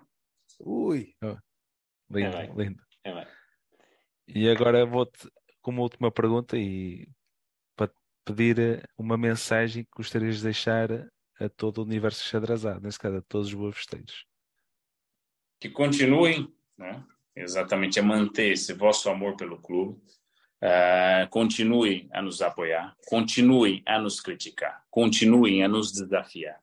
Uh, uh, e continuem a acreditar que há pessoas aqui dentro que querem um futuro melhor para o clube, que estão a trabalhar uh, para um futuro melhor para o clube uh, e que num futuro próximo uh, eu espero voltar no teu voltar aqui no podcast e nós estarmos a falar de uma maneira diferente, estarmos a falar em jogadores, em, em troféu, em transferência, sabe, é, em coisas diferentes e, e, e na formação, uma formação mais competitiva, Uh, que vocês não percam a vossa essência, continuem a acreditar, continuem resilientes, uh, que eu tenho certeza que, que um futuro, uh, mesmo com todas as dificuldades, eu, eu acredito sempre no trabalho e temos, consigo, pelo menos lá uma Luizita me disse que nós vamos ter um futuro risonho. Por isso é impensável o amor que vocês têm, aquilo que é a tradição do clube, a história, o estádio, a camisola, os troféus. É impensável nós não estarmos é, na Primeira Liga, é impensável nós não estarmos a olhar para um patamar diferente, é, de vermos um Boa Vista de novo europeu, de vermos, está distante, tá, talvez esteja, mas tudo tem um começo, sabe? Tudo tem uma preparação e nós temos que acreditar que aquele é o nosso ponto final. Nós temos que tentar acreditar que um dia nós vamos ser uh, o Boa Vistão de novo. Estamos, estamos distantes, sim, mas com trabalho a gente chega lá. Por isso, uh, continue exatamente como vocês estão a demonstrar o vosso amor pelo clube todos os dias, não só nos jogos, uh, na cobrança. Apareçam, comunicam-se, cobrem, e eu estou aqui sempre à disposição para falar daquilo que posso. Rafa, nós não vamos a lado nenhum. Não. Estare, estaremos sempre. a apoiar. Eu sei que sim, eu nem preciso de No primeiro, último segundo. Isso é uma preocupação que eu não tenho, que nós não temos, né? E os jogadores também sabem disso, o treinador também sabe disso. Essa é uma preocupação uh, que nós não temos. Nossa preocupação tem que ser outra, tem que ser passa por profissionalização, organização e outras coisas mais. Muito bem. E com isto chegamos uh, ao fim do nosso programa. Queres dizer alguma coisa, oh, Bruno? Uh, acrescentar mais alguma coisa? Não quero dizer nada, estou deliciado com, com, com a presença do Rafa aqui e espero que, que, que, a malta também esteja. Um, obrigado por teres aceito o nosso convite. Não, não. Obrigado pela Tem, tua presença. Tens sempre, tens sempre aqui um. Opa, isto é de textos, bons textos, uma, uma casa. Uh, a malta uh, no chat, de certeza absoluta que também, também gostou. Uh, sem palavras, sem palavras. Obrigado, Rafa. E obrigada por tudo, por tudo, por tudo que fizeste e o que fazes. E o que vais fazer. E o que ainda vais fazer. E o que ainda vais fazer pelo nosso clube. Boa Vista me deu essa oportunidade enquanto, enquanto jogador de ter desfrutado dos meus últimos anos enquanto atleta. Foram cinco anos com. Eu não olho para as dificuldades, eu olho era eu tratava as dificuldades como desafio. Uh, por isso eu tive a oportunidade é, de vir para cá aos 37 anos e, e, dentro do campo ou fora dele tentei devolver aquilo que foi, aquilo tudo que eu fui recebendo.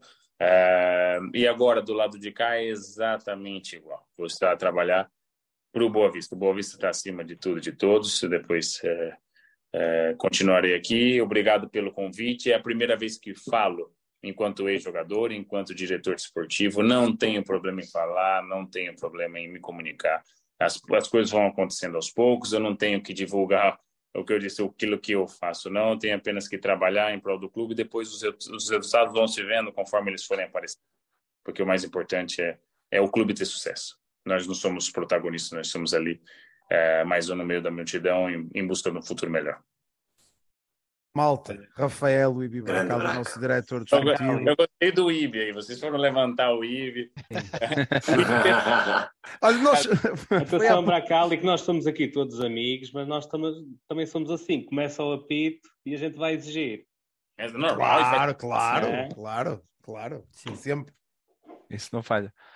Por tá isso, Ó malta, eh, agradecer aqui ao abraço. painel, a quem esteve aqui, agradecer novamente ao Bracali a tua presença aqui no podcast, tens sempre uma porta aberta, sempre que quiseres vir aqui ao programa, teremos todo o gosto em ter-te aqui. Agradecer àqueles que estão-nos a ver em casa, eh, obrigado pelas perguntas, obrigado pelos comentários, obrigado por nos terem acompanhado durante estas duas horas e quase meia de, de programa.